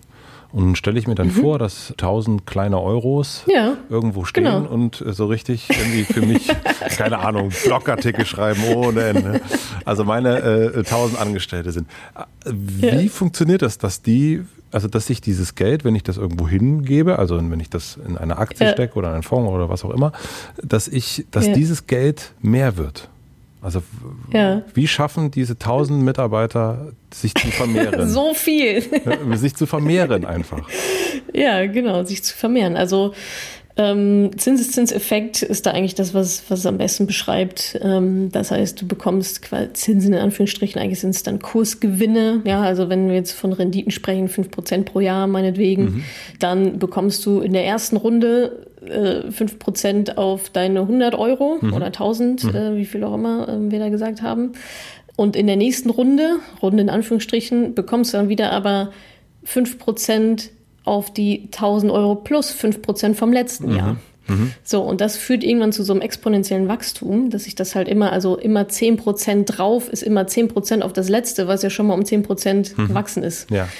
Ähm, und so funktioniert es dann im Endeffekt. Und so funktioniert es auch, dass man dann irgendwann hoffentlich sagen kann, okay, diese, diese Gewinne, die lasse ich mir jetzt ausschütten. Mhm. Ja, also da sind wir dann bei sowas wie einem passiven Einkommen ähm, zu sagen, okay, dies, das, das meine ich mit diesem Tipping Point, ne? am Anfang, oder was heißt am Anfang, die meiste Zeit wahrscheinlich wird investiert, investiert, investiert, gespart, investiert, ähm, bis dann dieser Punkt gekommen ist, wo man sich denkt, okay, jetzt brauche ich gar nicht mehr sparen, meine Gans ist fett genug, die Eier sind richtig schön groß, dass ich davon leben kann. Mhm. Und ähm, das heißt, die soll, die kleinen Soldaten mhm. äh, können jetzt mal Pause machen, ja, die sitzen da weiter und die, die vermehren sich natürlich auch noch weiter. Aber ich nehme dann sozusagen den Überschuss ab, indem ich dann Aktien wieder verkaufe oder wie auch immer. Hast du für dich eine ja. Art Rentendatum schon definiert? Also hast du für dich schon so ein äh, Natascha äh, ähm, äh, wandert aus nach Sri Lanka Moment äh, definiert? Nee, das ist lustigerweise ist das so eine so eine Dynamik, die sich bei mir ergeben hat. Also, dass es für mich gar nicht mehr so wichtig ist. Also am Anfang war schon so, ja, ich will irgendwie in Rente gehen mit, keine Ahnung, weiß ich nicht, was ich mir da festgesetzt Ich glaube, mein Ziel war, mit 45 die Möglichkeit zu haben, in Rente zu gehen oder so. Da habe ich mal eine Excel-Tabelle gebastelt mit Nettovermögen und irgendwie allem drum und dran. Über die bin ich gestern lustigerweise nochmal gestolpert, deswegen ah. komme ich, komm ich drauf. Haben wir das alles schon so ausgerechnet. Und jetzt denke ich, also, oder andersrum, der Gedanke dahinter ist ja nicht mehr arbeiten zu müssen mit Betonung auf müssen. So dieses Ich muss arbeiten, Arbeit ist schwer, ich, so früh wie möglich raus aus der Mühle. Das habe ich jetzt halt nicht mehr, dieses Gefühl, dass ich da unbedingt raus muss, sondern gerade ist es bei mir eher so, ja, ich könnte, wenn ich wollte, aber will ich ja eigentlich gar nicht, weil es mir so viel Spaß macht. So, weil ich ja den ganzen mhm. Tag eh machen kann, was ich möchte. So an meinem Ding basteln, äh, Mitarbeiterinnen einstellen, irgendwelche äh, Sachen kommunizieren, koordinieren, am Unternehmen arbeiten, im Unternehmen arbeiten, ja, was man sich da alles so, was man sich da alles so drunter vorstellt. Von daher gibt es dieses Datum, gibt es nicht. Mittlerweile denke ich mir, okay, was, also, was soll ich denn machen mit 65, 45, also was, was mache ich denn ganzen Tag? Irgendwann ist ja auch langweilig. Traden, traden. Äh, traden, ja, genau. nee, das, das äh, schon mal gar nicht. Traden daher, und E-Zigarette rauchen. So ja, genau. Mir das hm, super, ja, genau. Nee, von daher gibt es das, gibt's das feste Datum nicht. Ich glaube, es ging bei mir eher um das Gefühl, so ich, ich könnte, wenn ich wollte, ähm, wäre alles möglich, aber die Karte muss ich gerade gar nicht ziehen, weil ich gerade die Notwendigkeit gar nicht sehe.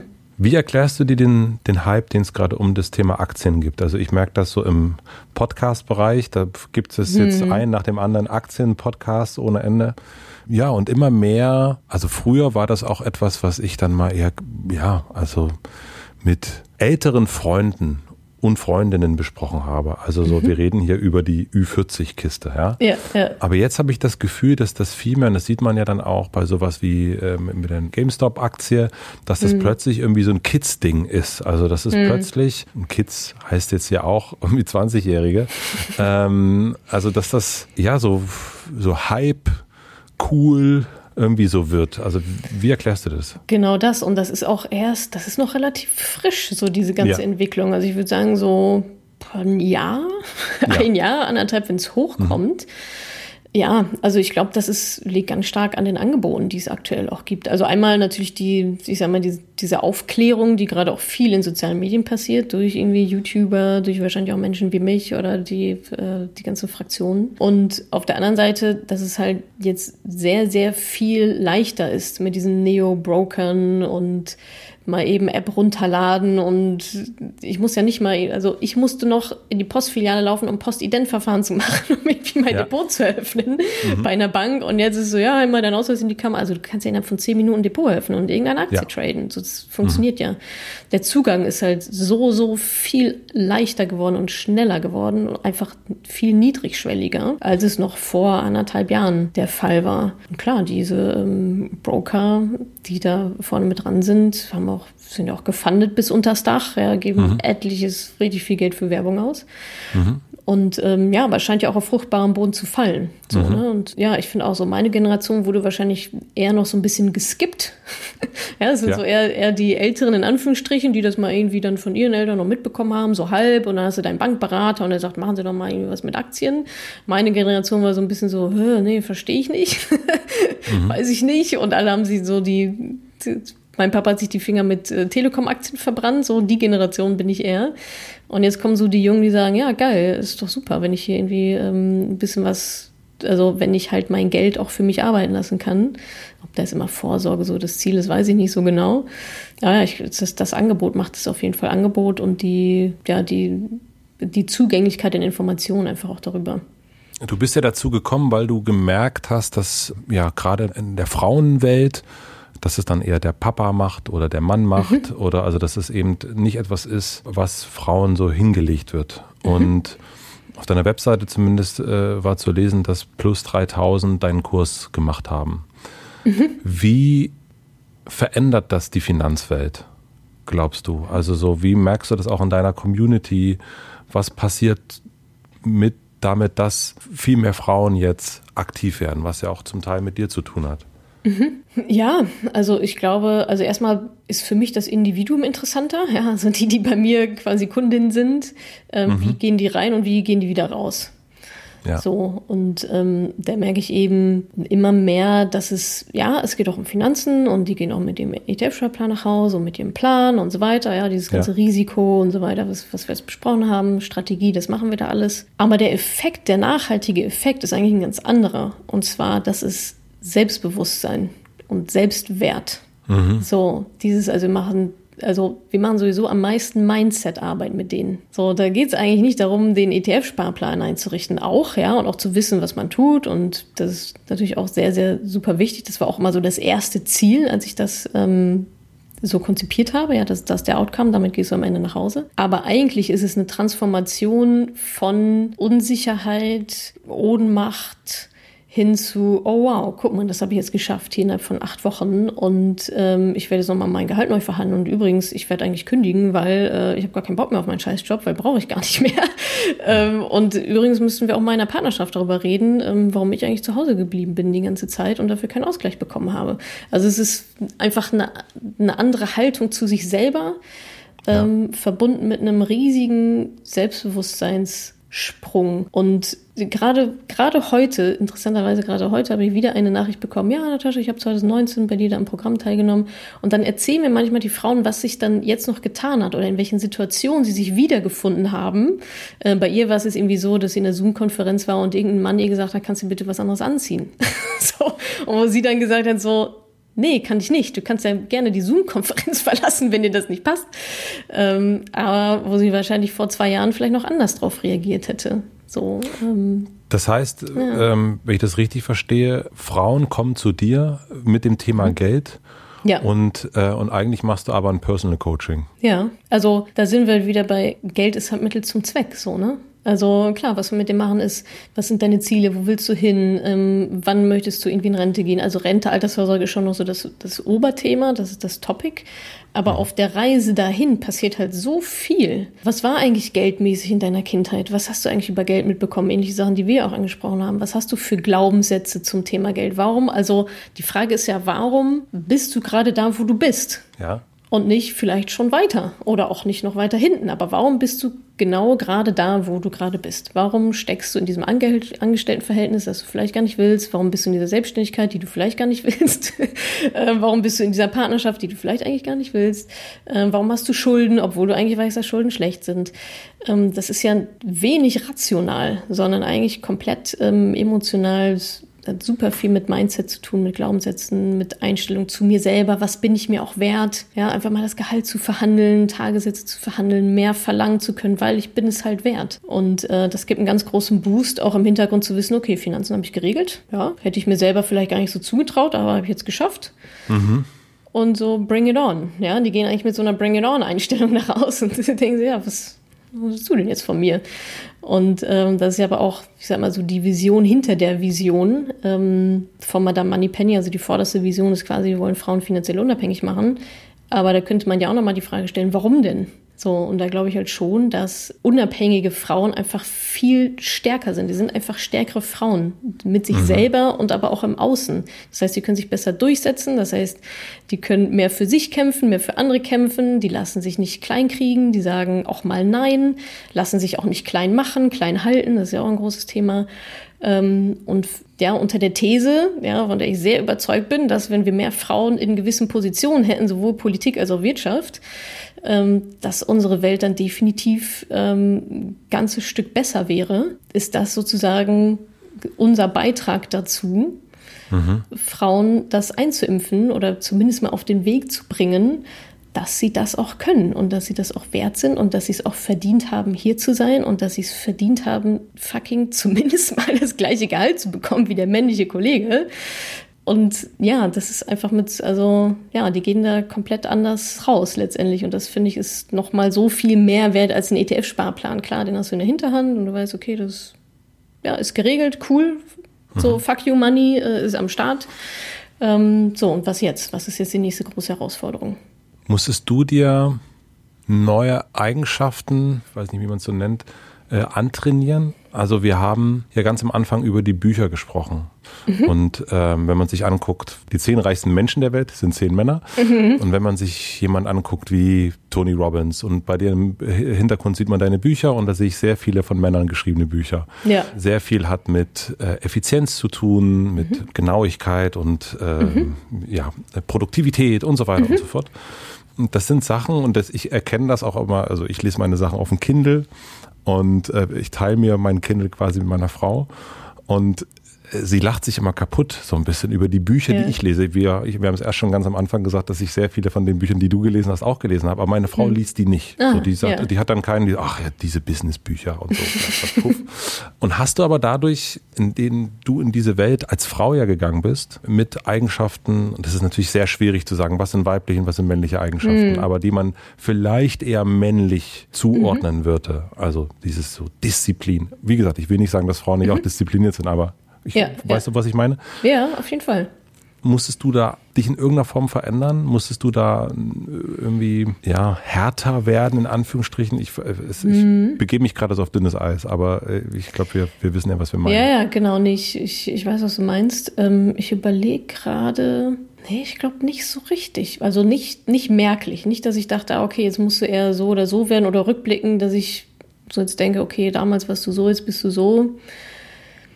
Aber ich finde auch gerade sowas wie, wie Disziplin oder so, das ist für mich einfach ein Erfolgsfaktor. So, und die Frage ist, wie definiert man für sich Erfolg? Möchte man den erreichen? Unter welchen Umständen möchte mhm. man den erreichen? Wie schnell? welche mhm. Opfer mhm. möchte man dafür bringen oder auch nicht? Ähm, und da gehört zum Beispiel sowas wie Disziplin komplett für mich, für mich dazu. Und das ist jetzt aber auch nichts, was jetzt irgendwie neu für mich ist, sondern okay. wie gesagt, so diese Ordnung, Sicherheit, Disziplin, das war bei uns im in der Kindheit eigentlich auch schon relativ präsent oder auch einfach so dieser, dieser Ehrgeiz. Und ich habe auch schon wirklich sehr früh ähm, war ich immer in Männerdomänen unterwegs. Also ich habe mit sieben Jahren angefangen, Fußball zu spielen und da gab es keine Mädchenteams. so, da war ich halt im Jungsteam. So, ja. das, das zieht sich so ein bisschen durch mein Leben auch. Einfach Unternehmertum. Ähm, ja. Das erste Unternehmen, was ich gegründet habe, WG-Suche, auch mit zwei männlichen Mitgründern, alle, also Investoren, alles männlich und so weiter. Ähm, aber interessanterweise habe ich da nie so, nie so extrem drauf geschaut. Vielleicht war ich schon so gewöhnt. Weiß mhm. ich nicht. Aber ich glaube, das sind so Eigenschaften, die mich irgendwie auch schon immer ausgemacht haben. Und gibt es auch Eigenschaften, die du aber versuchst auch wieder aufzuweichen? Ja, eigentlich. Also vieles von dem, was ich gerade erwähnt habe. Also ich tendiere schon dazu, dann ähm, gerne auch zu, was heißt zu ehrgeizig? Ehrgeiz ist sowieso auch so ein komisches Wort, aber zu viel Steckt zu auch wollen. das Wort Geiz drin. Ja, ja, ja genau. Ähm, zu viel zu wollen und zu sehr die Kontrolle zu haben und zu behalten. Also eher so ein bisschen so, ah, so mit dem Kopf durch die Wand. Ich bin auch Steinbock, also viele Hörner. Und von daher ist meine persönliche Herausforderung geht eigentlich eher in die andere Richtung. So dieses eher loslassen. Und das merke ich jetzt auch stark. Ich meine, bei meiner Moneypenny habe ich die ersten Jahre halt alles komplett alleine, also alles alleine gemacht. Und jetzt bin ich halt an so einem Punkt, dass ich merke, oder schon länger, ja, geht halt nicht mehr. Ne? Also es, ja, du kannst auf diesem Level bleiben und äh, kannst dich weiterhin totarbeiten. Und dann bleibt aber irgendwie auch alles so, wie es ist. Oder du holst jetzt mal Leute rein, die dich unterstützen, die die Sachen besser machen. Ähm, und dazu gehört natürlich aber auch dann Dinge einfach abzugeben und auch Entscheidungen abzugeben. Und das ist eigentlich gerade eher mein, mein Wachstumsfeld. So eigentlich nicht so, also die krasse die, die Disziplin und so weiter, das, das habe ich alles. Das wurde mir so mitgegeben und wenn es notwendig war, habe ich mir das nochmal extrem nochmal stärker eingeimpft. Mhm. Das heißt, bei mir geht es eigentlich eher gerade darum, das vielleicht ein Stück weit, ja nicht aufzuweichen, aber die Balance vielleicht eher zu finden. Jetzt ist es, äh, also bei diesen Büchern die du gelesen hast, die ich gelesen habe, oder geht es ganz viel um Routinen schaffen? Also auch wenn es um Disziplin geht, das hat sehr, sehr viel mit Routinen zu tun. Das mhm. äh, hinter dir steht Atomic Habit. Äh, habe ich zum Beispiel noch gar nicht gelesen. Hast du noch nicht gelesen? ja, habe ich gelesen und das, äh, wie lange dauert es, bis sich ein, äh, was, also wie Habit auf Deutsch? Ähm, ja, so eine Gewohnheit. Mhm. Ja, wie, sich, wie lange dauert es, mhm. bis sich eine neue Gewohnheit gebildet hat und so weiter und so fort. Und es ja. hat ja auch alles, was auch Morning Routines und so weiter und mhm. so fort. Das hat ja alles geht ja in den Bereich Effizienz und ja. Struktur. Also das habe ich ja. in den letzten Jahren gelernt und habe auch gelernt, dass mir das total gut tut. Wie lernst du jetzt, also was sind sozusagen die Tools äh, und die Hacks, äh, wie man dann dazu sagt, um das wieder loszuwerden? Also was hilft dir dabei, diese ja. Kontrolle wieder abzugeben? Ja. Weicher zu werden? Ganz viel Selbstreflexion, ja, und mhm. eben entsprechend andere Bücher. Also da weiter oben im Regal äh, steht auch ganz viel Ryan Holiday, da steht Hermann Hesse, äh, da steht der tägliche Stoiker, also eher solche Bücher im Sinne von ähm, oder auch viel zur Ernährung und so weiter. Oder auch mal, hey, nicht zu arbeiten oder mal spontan wegzufahren, mir mal eine Reise zu gönnen, die äh, nicht so komplett durchstrukturiert ist und durchgeplant ist, auszuschlafen, ja, also es gab Zeiten, gerade an Anfängen zu Madame Moneypenny, bin ich um 5 Uhr, auf, 5 Uhr morgens aufgestanden, habe irgend so eine Routine dann auch gemacht, die mir auch sehr gut getan hat, definitiv, so von der Struktur her und so weiter. Ähm, und sicherlich auch ein, Erfolg, ein Erfolgsfaktor sozusagen war auf dieser Reise. Da habe ich mich an den Schreibtisch gesetzt und durch, durchgeballert. Mhm. Und jetzt ist es mittlerweile so, dass ich bis 8 Uhr schlafe, weil mein Körper das auch braucht, weil ich merke, dass mir das gut tut. So. Aber ich glaube, es ist ja auch immer so ein bisschen, ja, die Sachen, die dich irgendwo hingebracht haben, sind das dann noch die Sachen, die dich dann auch wieder aufs nächste Level bringen.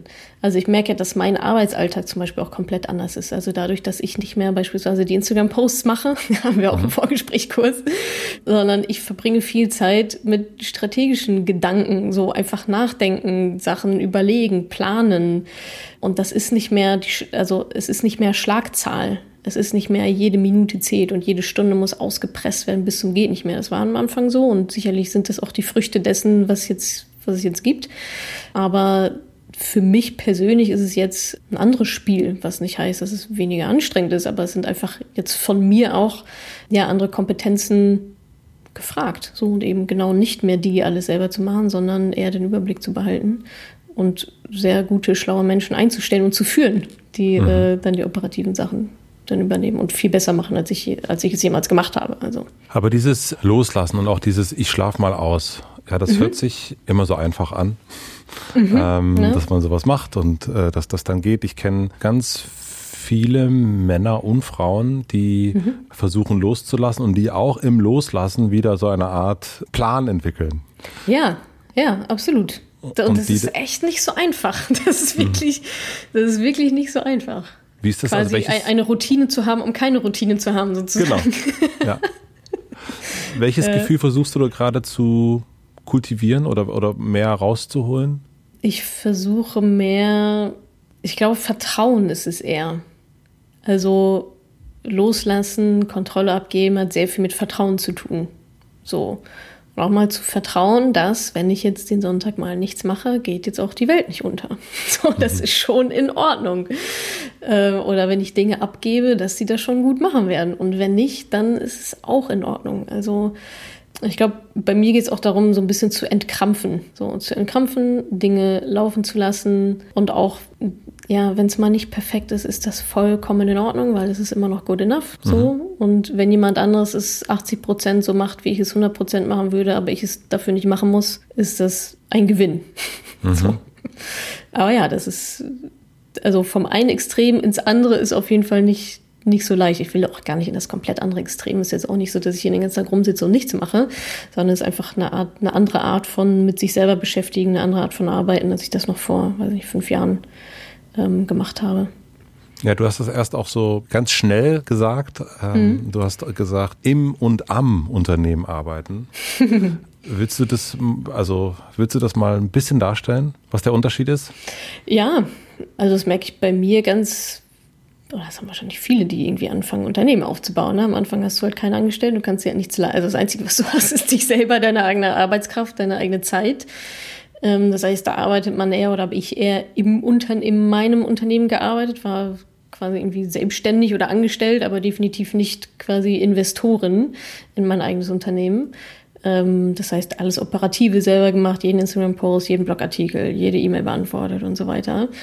Und ähm, Jetzt bin ich aber eher in der Phase zu überlegen, okay, wie kann ich das System, das Unternehmen Madame Moneypenny so gestalten, dass Menschen darin vernünftig arbeiten können? Ja, äh, dass die mir diese Arbeit abnehmen, dass die nicht nur die Arbeit abnehmen, sondern besser machen, als ich sie vorher gemacht habe. Und dafür brauchst du natürlich gewisse Strukturen. Ja, dafür brauchst du erstmal Mitarbeiter, die kommen in ein Unternehmen. Jetzt gerade beschäftige ich mich damit, äh, welche Meetings brauchen wir dann eigentlich? Ja, also wir haben uns innerhalb von weniger Monate jetzt verdoppelt auf, also hört sich jetzt auch so riesig an, aber ähm, ich glaube, wir sind jetzt sieben Angestellte. Ähm, insgesamt mit wahrscheinlich werden da noch mal ein paar on top kommen äh, dieses Jahr. Äh, das heißt, was ist eigentlich die Strategie? Was für eine Unternehmenskultur soll da eigentlich herrschen? Was brauchen wir im Büro? Was gibt es Regeln im Büro? Also brauchen die einen Laptop? Das sind alles so Sachen. Ähm, wie, wie, geben wir eigentlich Feedback? Woran werden die eigentlich gemessen? Gehälter? Ähm, gibt es einen Bonus? Weiß ich gar nicht. Also das sind ja komplett andere Sachen als äh, ich muss noch das E-Book formatieren. Mhm. Und dieses am Unternehmen arbeiten, das ist ja wusste ich auch gar nicht, was das bedeutet. So, ne? Und das gibt es ja am Anfang auch nicht, weil es gibt auch kein Unternehmen, an dem du großartig arbeiten könntest. Aber das ist so die Entwicklung, in der ich mich gerade befinde. Also weg von diesem In selber drin sein, selber operativ drin sein, hin zu das System so gut zu bauen, ähm, dass andere Menschen da ähm, ja, gute Herausforderungen haben und richtig gute Erfolge dann auch selber feiern. Wir machen eine klitzekleine Pause. Ich möchte euch einen Werbepartner vorstellen.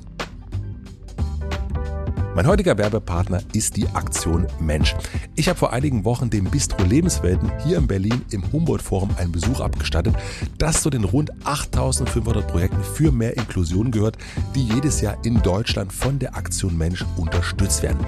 Ich finde es sehr, sehr beeindruckend, wie viele Projekte regelmäßig damit gefördert werden und auch welche Summen dafür von der Aktion Mensch aufgewendet werden. Für das Projekt hier in Berlin in den Lebenswelten waren es ganze 300.000 Euro, um das Bistro barrierefrei und inklusiver zu machen. Vor Ort habe ich mich sehr, sehr nett mit dem Team unterhalten, welches aus Menschen mit und ohne Behinderung besteht und ihnen Fragen zur Inklusion und eventuellen Herausforderungen gestellt. Sie waren ziemlich verdutzt darüber, muss ich sagen, weil es in ihrem Arbeitsalltag überhaupt kein Thema ist. Das war wirklich augenöffnend für mich, ein bisschen peinlich auch, dass die Zusammenarbeit so gut funktioniert, dass solche Themen einfach gar nicht existieren. Wirklich, wirklich großartig. Natürlich ist das Bistro Lebenswelten nur ein Beispiel von vielen Projekten, die die Aktion Mensch unterstützt, damit Menschen mit Behinderung selbstbestimmt leben und arbeiten können und um unsere Gesellschaft immer inklusiver zu machen. Tatsächlich könnt ihr das Ganze auch unterstützen und euch sogar vielleicht selbst euren nächsten Wunsch erfüllen. Das geht nämlich ziemlich einfach mit einem Los der Aktion Mensch. Damit unterstützt ihr nicht nur zahlreiche Projekte für mehr Inklusion, sondern habt auch jede Woche die Chance, bis zu zwei Millionen Euro zu gewinnen. Einen Link zu weiteren Infos findet ihr wie immer in meinem Linktree in den Shownotes. Vielen Dank an die Aktion Mensch für die Unterstützung dieser Folge. Und nun zurück zum Gespräch. Warum hast du dich entschieden, du hast es erst gesagt, äh, was dahinter steht, das zeige ich gar nicht. Also diese, man sieht dich, du bist das Icon mhm. des Ganzen, mhm. du bist ein Objekt, könnte ja. man sagen. Und nun hast du schon so, hast es selber verraten, ich habe es nicht verraten, dass die Instagram-Posts dann gar nicht mehr von dir kommen und so weiter und so fort. Dann ist ja. bei Politikern steht dann so hin, immer noch bei den Instagram-Kanälen, manchmal steht dann Mitarbeiter oder ähm, bei Christian ja, Lindner steht dann CL, also er hat selber geschrieben. Ja, ja, ähm, genau. Aber du machst ja sozusagen Personal Brand, aber mhm. bist eigentlich ein Unternehmen. Warum mhm. hast du dich entschieden, das mh, mm, so sehr auf dich zu fokussieren und dann nicht Edition F, viele mhm. Frauen arbeiten an einem Produkt? Ja. Boah, das war jetzt keine bewusste Entscheidung. Das ist eher so, ich bin da so reingestolpert. Mhm. Also okay. äh, pa mhm. paar Jahre zurück wie soll der Blog denn heißen? Mhm. so, das war, also ich musste ja irgendwas drüber schreiben. Mhm. Und okay. äh, da war es halt so, okay, jetzt brauchst du irgendwie ein Synonym, alter Ego, ja, nimmst du doch das.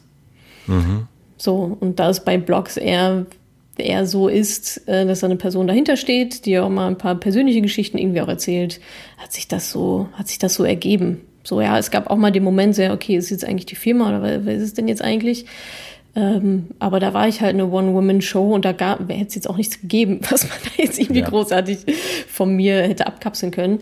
Ähm, plus das Thema Finanzen ist natürlich auch extrem mit Vertrauen behaftet. Ja, also da die Leute suchen ja. sich lieber jemanden, dem sie vertrauen, anstatt irgendein Unternehmen. Klar machen Banken das auch dann mit irgendwelchen Bankberatern. Ja, ich vertraue meinem Bankberater und so weiter.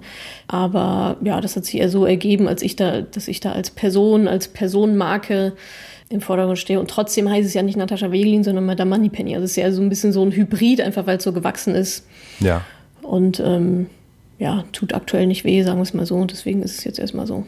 Du hast ähm, letztes Jahr, da bist du fünf Jahre geworden, also Madame Moneypenny ist fünf Jahre geworden, ähm, nicht Natascha. Ähm, und da hast du ein Interview auf Instagram, da gab es so einen Zweiteiler. Ja. Und ja. da ging es um Fehler auch, die du, ah, äh, ja, die, die du gemacht hast. Und dann hast du gesagt, ja, am Anfang hast du ein Pech oder nee, du hast es anders gesagt, aber sehr nett hast du es gesagt und, und so äh, hast du gesagt, dass es äh, die richtigen Mitarbeiter zu finden, ähm, ja. dass das ein, eine Herausforderung war und dass das am Anfang, dass du da Fehler gemacht hast. Mhm. Mm, was hast du gelernt, was du nicht nochmal so machen würdest? Oh Mann. also ich finde ja immer noch, die richtigen Mitarbeiter finden es eigentlich ist die hohe Kunst. Also mhm. pff, da gibt es einfach eine gewisse Fehler, Fehlerquote. Ähm, und ich habe gelernt, gerade beim Thema Mitarbeiter einstellen, ich habe das damals so ein bisschen fluffy gemacht, also nicht ein bisschen fluffy, sondern sehr, weil ich auch, ich habe irgendwelche Vorstellungsgespräche so halb Jahr dann irgendwie geführt, aber ach, wenn ich die Person sympathisch fand, habe ich die halt eingestellt, mhm. so ungefähr. Also viel Bauchgefühl, äh, mittlerweile läuft das komplett anders. Ähm, da gibt es einen vernünftigen Prozess, der aufgebaut ist mit genau den Fragen, die wir da stellen, mit Referenzgesprächen und mit allem Pipapo, allem drum und dran, ähm, weil ich einfach gemerkt habe, wie wichtig es ist. Also es gab eine Zeit, da hatte ich ähm, da war ich nicht alleine, sondern hatte die ersten zwei MitarbeiterInnen. Ähm, und es war die stressigste Phase überhaupt der ganzen letzten fünf Jahre. So, und eigentlich hatte ich mir Mitarbeiterinnen reingeholt, um nicht mehr so viel zu arbeiten. Also zumindest, dass sie mich halt mhm. in gewisser Weise entlasten. Und das hat so viel Stress reingebracht. Und das war tatsächlich auch die Phase, in der ich dann gedacht habe, nachdem die dann wieder raus waren, dass ich dachte, okay, was, jetzt muss ich mal sortieren. Also so, was willst du jetzt? Willst du in die eine Richtung oder in die andere? Und da war ich ehrlicherweise, ähm, als man mich da gefragt hat, äh, das war vor ziemlich genau einem Jahr, hätte ich auf jeden Fall gesagt, so, nee, nie, ich mach das nicht. Ich will, ich will kein Team aufbauen. Ich will mir diesen Stress nicht ins Haus holen. So, da war ich komplett kontra und habe ihm mhm. gesagt, nee, dann, dann fahren wir es lieber runter. Also wenn das meine nächste Herausforderung ist, dann äh, fahren wir es lieber runter. Und ja, was ich da einfach gelernt habe, ist, dass es ähm, einen gut strukturierten, durchdachten Prozess geben muss. Für mich persönlich braucht das, ähm, um da die Leute rauszufiltern, die dann auch passen und die sich dann auch selber auch bei mir wohlfühlen im Unternehmen. Und ähm, ja, rückblickend auch viel zu spät von den Mitarbeitern getrennt, ist auch so ein leidiges Thema. Aber ja, ich hoffe, diesmal läuft es besser. Wie gesagt, jetzt haben wir uns verdoppelt innerhalb der letzten paar Monate. Ja. Mhm. Gibt es für dich ein ja wir haben über den Wert gesprochen, aber gibt es für dich so einen Berg, wo du gerne hin möchtest, ein Ziel definiert, was, was für dich, du arbeitest ja auch mit Zielen, ne? Du, wo möchtest du damit Madame Moneypenny GmbH hin? Konzern. Mhm. Mhm. Firmenstruktur. Ja, wir, wir haben uns Ziele gesetzt, quasi, die sind geknüpft an wie viel, also das ist so unser, unsere Einheit, wie viele Frauen wir in die finanzielle Unabhängigkeit helfen wollen mhm. ähm, definiert als nicht, ja, die haben einen Blogartikel gelesen, sondern die haben wirklich, also auf die haben wir wirklich schon Impact gemacht, die haben eine Transformation, irgendeine Form von signifikanten Wandel ähm, durchlaufen. Das ist so das, woran wir messen, ob wir einen guten Job machen. Mhm. Und ähm, da gibt es gewisse Firmenziele natürlich und auch dieses B-Hack, ja, Big Harry Audacious Goal auf die nächsten fünf Jahre und so weiter. Ähm, aber die Währung, also der Wert ist immer, ähm, wie viele Frauen haben wir auf wie viele Frauen haben wir einen nachhaltigen Impact genau in dem Bereich, in dem, was wir, was wir da tun. Ich würde gerne noch mit dir über Alkohol sprechen wollen. Ach, okay, ja. Ähm, äh, haben wir eine Gemeinsamkeit. Wir haben eine Gemeinsamkeit. über keinen Alkohol. Wir trinken nämlich keinen Alkohol. Mm, und also seit wann trinkst du keinen Alkohol und, und warum nicht? Ich treffe so wenig Leute, deswegen, ich habe mich total gefreut, dass ich das gelesen habe, weil ich treffe so ja. wenig Leute, die keinen Alkohol trinken. Ja. Äh, jetzt müsste ich mal anderswo fragen, wann habe ich, also überlegen, wann ich das letzte Mal Alkohol getrunken habe. Na, obwohl so ein kleines Gläschen Champagner war hier und da schon nochmal drin. Mhm. Aber ja, dann so einmal im Jahr zu irgendwelchen besonderen Anlässen. Aber oh, schon seit Jahren mhm. wüsste ich jetzt, also ja, so sechs, ich würde so sagen, so seit mindestens mal so sechs Jahren das muss ich mir überlegen, ja, die ganze Fußballkarriere, da war natürlich schon noch ein bisschen, ein bisschen Bier, ein bisschen Bier am Start. Also seit sechs, fünf, sechs Jahren, würde ich sagen. Genau. Und warum? Ähm, weil ich, ich habe noch nie den Sinn darin gesehen, ehrlicherweise. Mhm. Es, jetzt, mhm. es gab jetzt kein einschneidendes Erlebnis, dass ich dachte, ich bin irgendwo aufgewacht und wusste nicht mehr, wo ich bin oder so, sondern es war eher, ja, okay, es, das hat mir auch nie so richtig gut geschmeckt. Äh, ich habe danach Bauchschmerzen, ich kann nicht richtig schlafen, ich fühle mich komisch. Was genau ist, ist nochmal der Vorteil von Alkohol, außer mhm. dass man sich rechtfertigen muss, wenn man ihn nicht trinkt. Mhm. Nö, von daher, aber es war auch, ist auch gar kein großes Thema bei mir. Auch nicht im Umfeld, das ist, ist halt so. Ich trinke dann halt kein Bier mit. Hm. Und wie lebst du sowas wie Kontrollverlust oder Rausch? Tja, also wie gesagt, wenig. äh, Kontrollverlust oder Rausch boah, ich glaube, das war noch nie so, das war bei mir noch nie so ein Thema, ehrlicherweise. Also ja, als Jugendliche habe ich natürlich auch irgendwie hart gefeiert und so, aber das hat mich noch nie so getriggert, dass ich dachte, jetzt muss mal komplett wasted gehen, weil du brauchst jetzt irgendwie den Kick oder den Rausch. Ich habe das, vielleicht habe ich das gar nicht so extrem, mhm. dass ich mir denke, jetzt brauche ich irgendwie einen Rauschzustand. Also Rausch hat ja auch mhm. etwas mit, mit Loslassen zu tun. Ähm, mhm. Und weil das erste unser Thema mhm. war, ähm, das, das ja. Lernen loszulassen, ist das ja manchmal dann irgendwie so ein, so ein Hilfsmittel, das auch wirklich, also das eine ist ja dieses kontrollierte mhm. Loslassen, aber äh, Bergsteigen, aber immer noch mit Sicherung und so. ähm, aber ja. ähm, in dem Rausch, da passieren ja immer noch mal Sachen, die man eben so nicht erreicht, also im freien Fall. Ja, ja. Also das Einzige, wo, also wo ich jetzt sagen würde, okay, da bin ich wirklich komplett ausgecheckt, mhm ist immer, wenn ich mich, kann man das als Rausch bezeichnen, eigentlich, wenn ich mich auf eine Sache sehr stark konzentriere. So. Weil dann, also dann bin ich halt komplett dabei. Ich lerne zum Beispiel gerade Geige spielen. Ja. Und das ist verdammt nochmal das Schwierigste, was ich, äh, was ich in den letzten Jahren äh, gemacht habe oder äh, gelernt habe. Und wenn ich da bei meiner Geigenstunde bin, das ist, das ist wie eine Art Rausch, weil ich einfach alles andere, also es gibt da nichts anderes. Da bin ich so konzentriert auf andere Dinge aber, als auf die ich sonst konzentriert bin in meinem Alltag. Mhm. Ähm, nämlich Gehör und Gespür und dieses Instrument und Noten lesen und das irgendwie übertragen und die ganze Koordination des ganzen Körpers dann noch hören und äh, wieder justieren dass ich da zum Beispiel komplett raus bin und beim Sport auch. Also ist mal ab, abseits von Joggen gehen und Nachdenken, mhm. ähm, so wirklich anstrengender Sport mit unserem Sportsfreund René mhm. zum Beispiel, wenn der mal eine ordentliche Session einlegt, da mhm. äh, denke ich auch an wenig anderes, gerade irgendwelche so Balance-Sachen dann mit Gewichten und so. Da bin ich irgendwie so, so bei mir, mhm. dass ich da schon in einem anderen so Bewusstseinszustand quasi bin. Meditation hilft mir auch, also das mache ich auch regelmäßig. Und ich, also abends aufs Sofa sitzen und ein Modern Family Marathon, so ist auch voll mein Ding, ja. Da sind, gehen dann auch schon mal irgendwie drei Stunden drauf. Mhm. Das, das sind eigentlich eher so die, die Themen. Du hast auf deiner Bucketlist stehen, dass du einen TED-Talk halten möchtest. Ähm, ah, stimmt, da steht da noch drauf, ja. Wo steht noch drauf? Toll. Ist mir aber jetzt schon egal, Matze. Ich wollte dich natürlich fragen, über was du reden würdest wollen. Ja, weiß ich gar nicht so genau. Das, mhm. das weiß ich eben gar nicht so genau. Also ich finde es reizvoll, diesen, ähm, ich finde das unheimlich beeindruckend, Menschen, die so einen TED-Talk so runterreißen. Ja. So ohne, ohne richtige Notizen und die da einfach eine Viertelstunde stehen, teilweise ja sogar länger, und einfach so einen Vortrag halten, ohne Ä, ohne M, ohne irgendwie aus der ohne sich ablenken zu lassen. Ich finde, das sieht immer so, ich finde es immer ganz beeindruckend, wenn die das so richtig schön ähm, strukturiert äh, so vortragen können. Und das ist, glaube ich, eher so das Erstrebenswerte. Und dann auf dieser Bühne, oh, ich wäre so aufgeregt. Ich weiß gar nicht, ob ich da überhaupt, also ich würde mich da irgendwie durchbeißen, aber ich glaube, es ist eher so die, eher so die Challenge dahinter, so die Herausforderung, das einfach zu können. Ähm, und wenn da noch TED drunter steht, klar, das ist nochmal ein gewisser Stempel.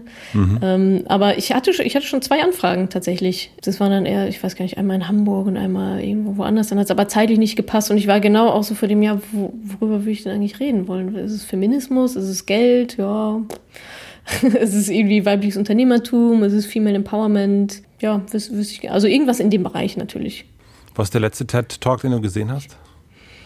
Oh, jetzt, als ich so beschrieben habe, so wie beeindruckend ich es auch, hm. auch fand, ähm, musste ich an Cordelia denken von Einhorn, Einhorn-Periode. Mhm. Die hat ja. auch wirklich so einen richtig tollen TED-Talk gehalten, noch mit äh, viel Humor drin und so. Das fand ich auf jeden Fall sehr beeindruckend zum Thema Periode. Was berührt mhm. dich? An dem Thema? Nee, generell. Ach so, was, was berührt mich? Also wo wirst du richtig emotional? Ungerechtigkeit ist bei mir ein großes Thema. Also in jeglicher Form. Ähm, da werde ich emotional. Ich werde emotional, wenn sich Menschen selber klein machen. Riecht mich unheimlich auf. Also so Opferhaltung. Und ansonsten, was berührt mich im positiven Sinne? Es waren jetzt zwei, zwei negative Sachen. Sehr gut, danke. Äh, genau, im, im, positiven Sinne Großzügigkeit, Natur, also die, eigentlich die Weiten der Natur, so Berge, Ozean. Mhm. Ähm, wenn man sich da immer so schön klein nicht nur vorkommt, sondern endlich mal wieder vor Augen bekommt, dass man eigentlich überhaupt nichts ist. So, das mhm. finde ich immer ein ganz schönes Gefühl. Und wie zeigt sich das bei dir, also wenn du berührt bist? Manchmal Tränen tatsächlich, mhm. also vor Rührung oder auch vor Wut, je mhm. nachdem, äh, aber auch, auch vor Rührung. Ja, und ich glaube dann, wenn es so positive Rührung ist, einfach in so einer, ja, so einer Gelassenheit, so, eine, so, eine, so ein Schweb, Schwebegefühl. Mhm. Wann hattest du das zuletzt, ja. wenn ich das fragen darf? Ich würde behaupten, dass ich das immer mal wieder in, in kleinen, in kleine Etappen habe, so, so mhm. kleine Sachen.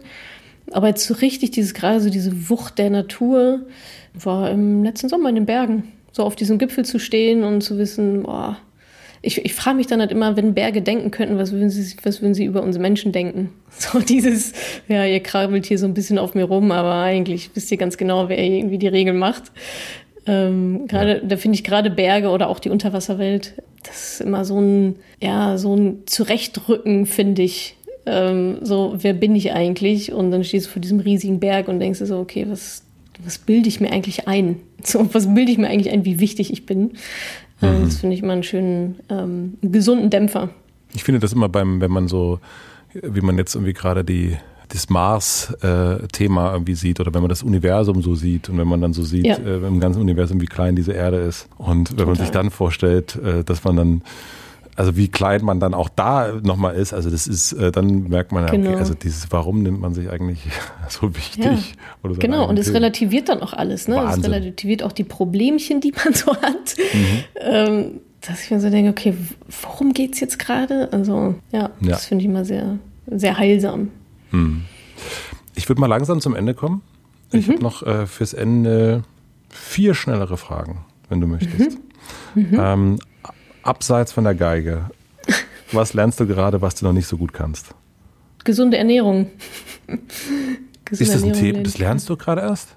Nee, nee, nee. Aber ja. so gibt es auch immer noch, kann man sich immer noch äh, gut verbessern, glaube ich. Ja. Nee, da, da bin ich schon recht weit, aber es gibt mhm. natürlich immer noch ein paar äh, Verbesserungsmöglichkeiten. Ähm, ja, ansonsten, ja, das Thema loslassen. Das mhm. versuche ich spiritueller zu leben. Mhm. Oh, das ist schwer, glaube ich. Ja, ich weiß. Voll, ja. Was denken andere über dich, was vielleicht gar nicht stimmt? Hm. Mir wird oft eine gewisse Arroganz unterstellt. Ähm, dass Leute denken, ich wäre arrogant weil ich halt entsprechend äh, mit, ja, ich sag mal, entsprechenden äh, polarisierenden Botschaften ja auch gerne mal nach draußen gehe, anstatt immer nur heile Welt und Haiti-Tai. Und also von mir kriegen sie ja schon auch gesagt, so, nimm dein Leben mal selbst in die Hand, anstatt hier rumzuheulen. Mhm. Und das wirkt dann oftmals arrogant, ja. Meinst du, dass man das auch sagen würde, wenn du ein Mann wärst? Nein, das glaube ich nicht, dass man das dann sagen würde, wenn ich ein Mann wäre, sondern dann wäre ich der Obermacker, der total Plan hat. So, ja. Interessant, also, nicht wahr? Ja, total. Also ja. das, das Thema ist echt eines meiner Lieblingsthemen. Ich weiß nicht, ob wir dazu für noch eine Minute Zeit haben. Ja, klar, gerne. Ähm, zum Thema Geld und auch Erfolg von Frauen und Männern. Äh, jüngstes Beispiel ist ja wieder eine, eine Unternehmerin aus Österreich und auch Influencerin, die eben auf, auf Instagram auch viel macht ähm, hat sich eine Wohnung gekauft. Mhm. Das Internet äh, ist gebrochen, weil sich eine Frau von ihrem eigenen Geld eine Wohnung gekauft hat, eine schöne und die auch noch relativ stilvoll, ähm, kostenintensiv eingerichtet hat. Und die Leute sind durchgedreht, absolut durchgedreht, mit Beschimpfungen, mit ist ja schön, dass du so viel Geld hast, aber musst uns ja nicht unter die Nase reiben. Von bis war irgendwie alles dabei. Du arbeitest doch gar nicht richtig. Influencerin müsste man sein. So von oben bis unten einmal die komplette Palette. Und genau die Frage, deswegen komme ich drauf, wenn sie ein Mann wäre, was heißt, wenn sie ein Mann wäre? Es gibt ja laufend Männer, die sich Wohnungen kaufen und das irgendwie wahrscheinlich auch, auch kommunizieren. Das ist echt wirklich abgefahren, was da. Ähm, Wer war das? Daria Daria. Ah, okay. Mhm. Ja, ja, also ich würde behaupten, dass das nicht nur was mit damit zu tun hat, das sage ich jetzt als Mann natürlich hier, äh, dass es eine Frau ist. Ich glaube, das ist äh, ein generell ein sehr, sehr deutsches Phänomen. Also so Neid meinst du? So absolut. anderen nichts, nichts gönnen. Ja, absolut. das spielt da wahrscheinlich auch mit rein. Ja, ja. und das ist, äh, wenn weil wir über Cordelia gesprochen haben, kurz, weil du von Einhorn mhm. gesprochen hast, wenn, ja. wenn in Amerika jemand ein Event hinlegen würde wie Olympia, dann würden ja. die Amis würden also, man, dude, amazing, oder ja. guck dir an, was jetzt in, ich fand es sehr interessant, wie mit Clubhouse gerade umgegangen wird, dass wenn man die amerikanischen Medien dazu sich durchliest, ähm, dann ist da, äh, oder auch die Artists, die da hingehen. Da ist da eine mhm. große Freude und Appreciation und toll, dass da mal mhm. wieder was passiert und Social Media Next und so weiter. Und in Deutschland ist dann ja, ja die sind ja nicht mal auf Android. und, und ja, so, ja, noch, noch was, wo wir unsere Zeit verschwenden und so. Also und das ist so okay, es ist sehr sehr interessant ähm, und deswegen ja, glaube ich auch recht. ist auch wieder Mangeldenken, ne? so dieses Neid. Wenn jemand anderes was hat, dann habe ich es halt nicht. Ja, so, das, das steckt da auch wieder hinter. Ich, Felix Lobrecht war hier im, im Podcast und, mhm. und er ist ja einer der wenigen Comedians, die sich äh, damit doch gerne zeigen, mit wie viel Kohle er so hat. An seinem mhm. Handgelenk sieht man das und dem, dem Fahrzeug, was er so fährt. und er sagt, ja, das ist doch vollkommen klar, dass jemand wie Mark Foster äh, ein Multimillionär ist. Aber ja. natürlich wird so getan, als wäre es nicht so. Ja, und genau, als wäre, ja. als wäre es sozusagen der, der Kollege von nebenan, der hier wie in der Ja. Zweiraumwohnung irgendwie seine Lieder mit Akustikgitarre schreibt. Ja, genau. und ich glaube, das, deswegen ist, glaube ich, auch das Thema Geld so ein, dadurch, dass man auch wenig Vorbilder sieht, Hm. die das irgendwie cool machen und so weiter, dadurch ist das, glaube ich, auch so ein, so ein ganz, Ja. äh, und wenn es dann jemand macht und wenn es jemand zeigt, dann passiert nämlich genau gleich dieses Mangelgefühl. Genau, absolut. Und dieses, dieses ja, Niedermachen quasi, ne? Ja. Wo- Wobei es ja, also es hat ja null Impact auf mein Leben, ob da jetzt jemand mit einem dicken Auto durch die Gegend fährt oder nicht. Und ob Also Daria Daria sich eine Wohnung kauft oder nicht, ist Wen interessiert hat, es? hat mei- mit meinem Leben. Ich freue mich für sie. Total. Genau, ja, eben. Genau, genau das. So Ja. ist doch super. Also, also wird sie schon gut verdient haben. Also ich meine, selbst, selbst wenn sie sie geschenkt bekommen hat, ist doch mir wurscht. Ja. Das hat doch keinen, keinerlei Auswirkungen auf mein Leben. Ja. Außer, dass ich denke, cool. Ja, und vor allen Dingen, ich denke dann, ach super, die hat das, guck mal, die hat das auch mit ihrer eigenen Kreativität geschafft. Ja, genau. Super. Aber wenn man sich das ja, wenn man diese Gedanken, also eigentlich, eigentlich ist es ja ein Spiegel. Eigentlich ist es ja ein Spiegel, äh, die hat das und ich nicht. Die hat das geschafft und ich nicht. So, das heißt natürlich auch im Umkehrschluss, vielleicht könnte ich es schaffen, ja, aber dazu müsste ich ja mich genauso reinhängen wie sie. Da habe ich ja gar keine Lust drauf. Das will ich ja gar nicht. Und deswegen äh, ist sie am Ende dann die Böse. Aber naja, das, äh, Hey. In deinem Hintergrund sind ganz, ganz viele Bücher und ich frage, ähm, wir haben auch schon über sehr, sehr viele Bücher gesprochen hier. Ähm, gibt es ein Buch, was du empfehlen würdest, was man sich, wenn man jetzt diesen Podcast fertig gehört hat, äh, durchlesen sollte? Also vielleicht auch so passend zu unserem Gespräch gerade. passend zu unserem Gespräch, was ich wirklich ein sehr schönes Buch fand. Steht das da? Ja, genau. Ähm, Ryan Holiday hatte ich ja schon mal angesprochen. Ähm, in der Stille liegt ein Weg. Das fand ich, ähm, ja, wie der Name schon sagt. Ne? Es, geht, es geht um Stille, es geht um Beharrlichkeit, es geht um Vertrauen, Langfristigkeit. Und das ist so, das fand ich tatsächlich sehr, sehr schön und auch nochmal eine andere Perspektive. Also nicht mehr dieses Hasseln, Hasseln, Hasseln, so, wor- worüber wir auch gesprochen haben, Ja. ähm, sondern eher so, geh in dich, ja, Ruhe, Stille, auf verschiedenen Ebenen, dass darin eigentlich äh, der Weg zum Erfolg liegt. Ich finde es bei ihm ganz interessant, weil er selber ja eigentlich so ein Marketing-Dude ist. Ähm, er hat irgendwie äh, American Apparel mit, mit Marketingmäßig mit aufgebaut. Mhm. ja, als- ja, als stimmt, davon erzählt er auch. Mhm. Und Ja. ähm, dass jemand wie er dann irgendwann anfängt, sich eine Farm äh, zu holen, Ja. äh, eine Kuh hat und, ähm, und eigentlich vor allen Dingen den meisten Tag äh, damit verbringt, irgendwie Bücher äh, zu lesen. Und vor allen Dingen ist Mhm. von ihm ja auch diese Zusammenstellung, die du auch schon erwähnt hast, The Daily Stoic, was wirklich Genau. äh, fantastisch ist, Ja, finde ich ja. auch. Also ein cooler Typ irgendwie, finde ich auch. Also eine gute, also man, man sieht irgendwie, wie jemand sich von äh, angetrieben, wahrscheinlich auch ein bisschen von Geld und äh, Impact und so weiter, dann irgendwie so einen ganz eigenen Weg findet und, und dann irgendwie bei den Stoikern so die Antworten Hm. Landet. findet. Ja, Ja. super. Fand Ja, ich auch ganz absolut. inspirierend. Ja, das, ähm, sein anderes Buch, ich glaube, das ist das Neueste. Dein Ego ist, genau, dein Ego ist dein Feind. Hm, Ego is Oder the das Enemy habe ich, ist dein Feind. ja, Ja, ich, genau. ich habe es auf Englisch gelesen, ja. Ich auch, fand ich auch großartig. Mhm. Also, ja. Sehr gut. Zum Schluss eine Frage, äh, ausgeliehen, äh, auch von einem Kollegen, über den wir kurz gesprochen haben, Tim Ferriss. Äh, stell dir vor, ich habe eine große Plakatwand mitten in Berlin am Alexanderplatz und du darfst entscheiden, was da drauf steht. Was würdest du draufschreiben? Ich würde wahrscheinlich drauf schreiben. Äh, auch geklaut, ja, auch, auch inspiriert. You can be a nice person and still tell people to fuck off. Hm. Also dieses, das beschäftigt mich auch viel, gerade mit diesem ganzen Internet und Instagram und jeder hat zu jedem Scheiß irgendeine Meinung und äh, meistens irgendwie eine negative, so persönliche Grenzen. Ja, es gibt einfach Grenzen, die sich meiner Meinung nach jeder setzen sollte und auch vor allem darf. Und das heißt aber nicht, dass man eine schlechte Person ist oder ein schlechter Mensch ist. So, Ja. man kann nett sein und ähm, hilfsbereit sein und so weiter, aber auch in gewissen Situationen sagen, "Ah, verpiss dich jetzt bitte. so, nein, will ich nicht. So, geh weg. In allen Lebensbereichen. Und ich glaube, das finde ich gerade für, für Frauen auch nochmal einfach einen wichtigen, äh, wichtigen Aspekt. So, man muss nicht von allen gemacht werden und dazu gehört auch zwischendurch mal Nein zu sagen. Also wir schreiben, äh, von wem ist das im Original? Ich habe keine Ahnung. Ja. Irgend, also irgendwo, ich weiß gar nicht, ob es ein richtiges Zitat ist. Irgendwo habe ich es mal aufgeschnappt. Ja, also du kannst eine nette Person sein und trotzdem sagen, verpiss dich. Genau. Ja, das ist schön. Das finde ich ein das, das ein äh, schönes Ausrufezeichen am Ende. Genau. Natascha, ja, vielen, mit vielen Stinkefinger. Mit einem Stinkefinger. Emoji, Ja, genau. Ausrufezeichen, Emoji, Stinkefinger-Emoji. Ach, schön. Äh, danke, dass du äh, die Zeit genommen hast an deinem freien Freitag. Ja, Dass wir das, äh, finde ich, finde ich toll, Danke dass wir dir. uns äh, unterhalten konnten. Leider nicht in echt. Ich habe ja auch gemerkt, jetzt während des Gesprächs, ich habe nicht ein einziges Mal niesen oder in die Nase pusten. Du hättest es gar Kam nicht gar nichts, mitbekommen. ne? Kam nichts. Okay. Ja, aber dann äh, sehen wir uns ein andermal und gehen spazieren eine Runde. so Würde mich sehr, sehr wir freuen. Ja, mich auch. Vielen Dank, Matze. Vielen Dank.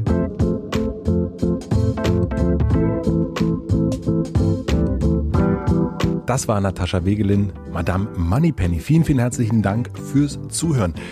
Mir ist das ja schon häufiger bei UnternehmerInnen aufgefallen und so hier auch nochmal. Ganz am Anfang geht es, wenn man ein Unternehmen gründet, um eine kleine Idee, sage ich jetzt mal, die man umsetzen möchte.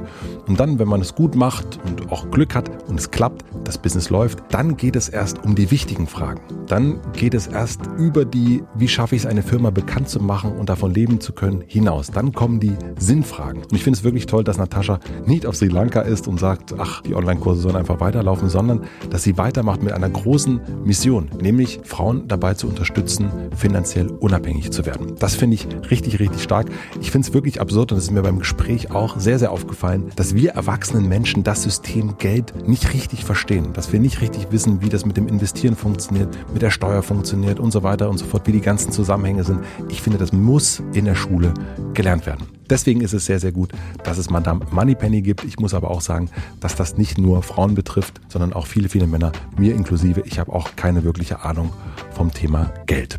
Apropos Geld. Am Ende danke ich natürlich nochmal den Sponsoren, die hier Geld dafür zahlen, dass ich das hier so machen kann. Disney Plus ist diesmal dabei, Momox und Bubble. In den Shownotes findet ihr immer alle Links zu meinen Sponsoren. Herzlichen Dank dafür, dass ihr das hier unterstützt. Vielen herzlichen Dank auch an Maximilian Frisch für den Mix und den Schnitt, an Anni Hofmann für die redaktionelle Unterstützung und an Jan Köppen für die Musik. Einen kleinen Podcast-Tipp zum Weiterhören gibt es heute auch und zwar natürlich Madame Moneypenny, der Podcast, überall da, wo es Podcasts gibt. Natascha bringt sehr viele Folgen raus. Es gibt immer wieder Quartalsberichte, ab und zu gibt es Interviews und viel, viel mehr, als wir hier besprochen haben. Ich mag den sehr gerne, er hat mir einen guten Überblick gegeben. Hört da mal rein, Madame Moneypenny, der Podcast, überall da, wo es Podcasts gibt. Wir hören uns hier wieder nächste Woche Mittwoch mit einem neuen Gast im Hotel Matze. Ich freue mich wie immer, wenn ihr mir schreibt, wo ihr das Ganze so hört. Schickt mir gerne Instagram-Stories. Vielleicht seid ihr jetzt auch mal wieder ein bisschen mehr draußen und am Spazieren. Das ist sehr, sehr schön immer zu sehen. Und ich freue mich auch weiterhin über Gästewünsche. Am liebsten in den Apple-Kommentaren. Natascha zum Beispiel war ein wirklich heiß gewünschter Gast von euch. Bis nächste Woche Mittwoch. Gute Nacht, guten Tag. Euer Matze.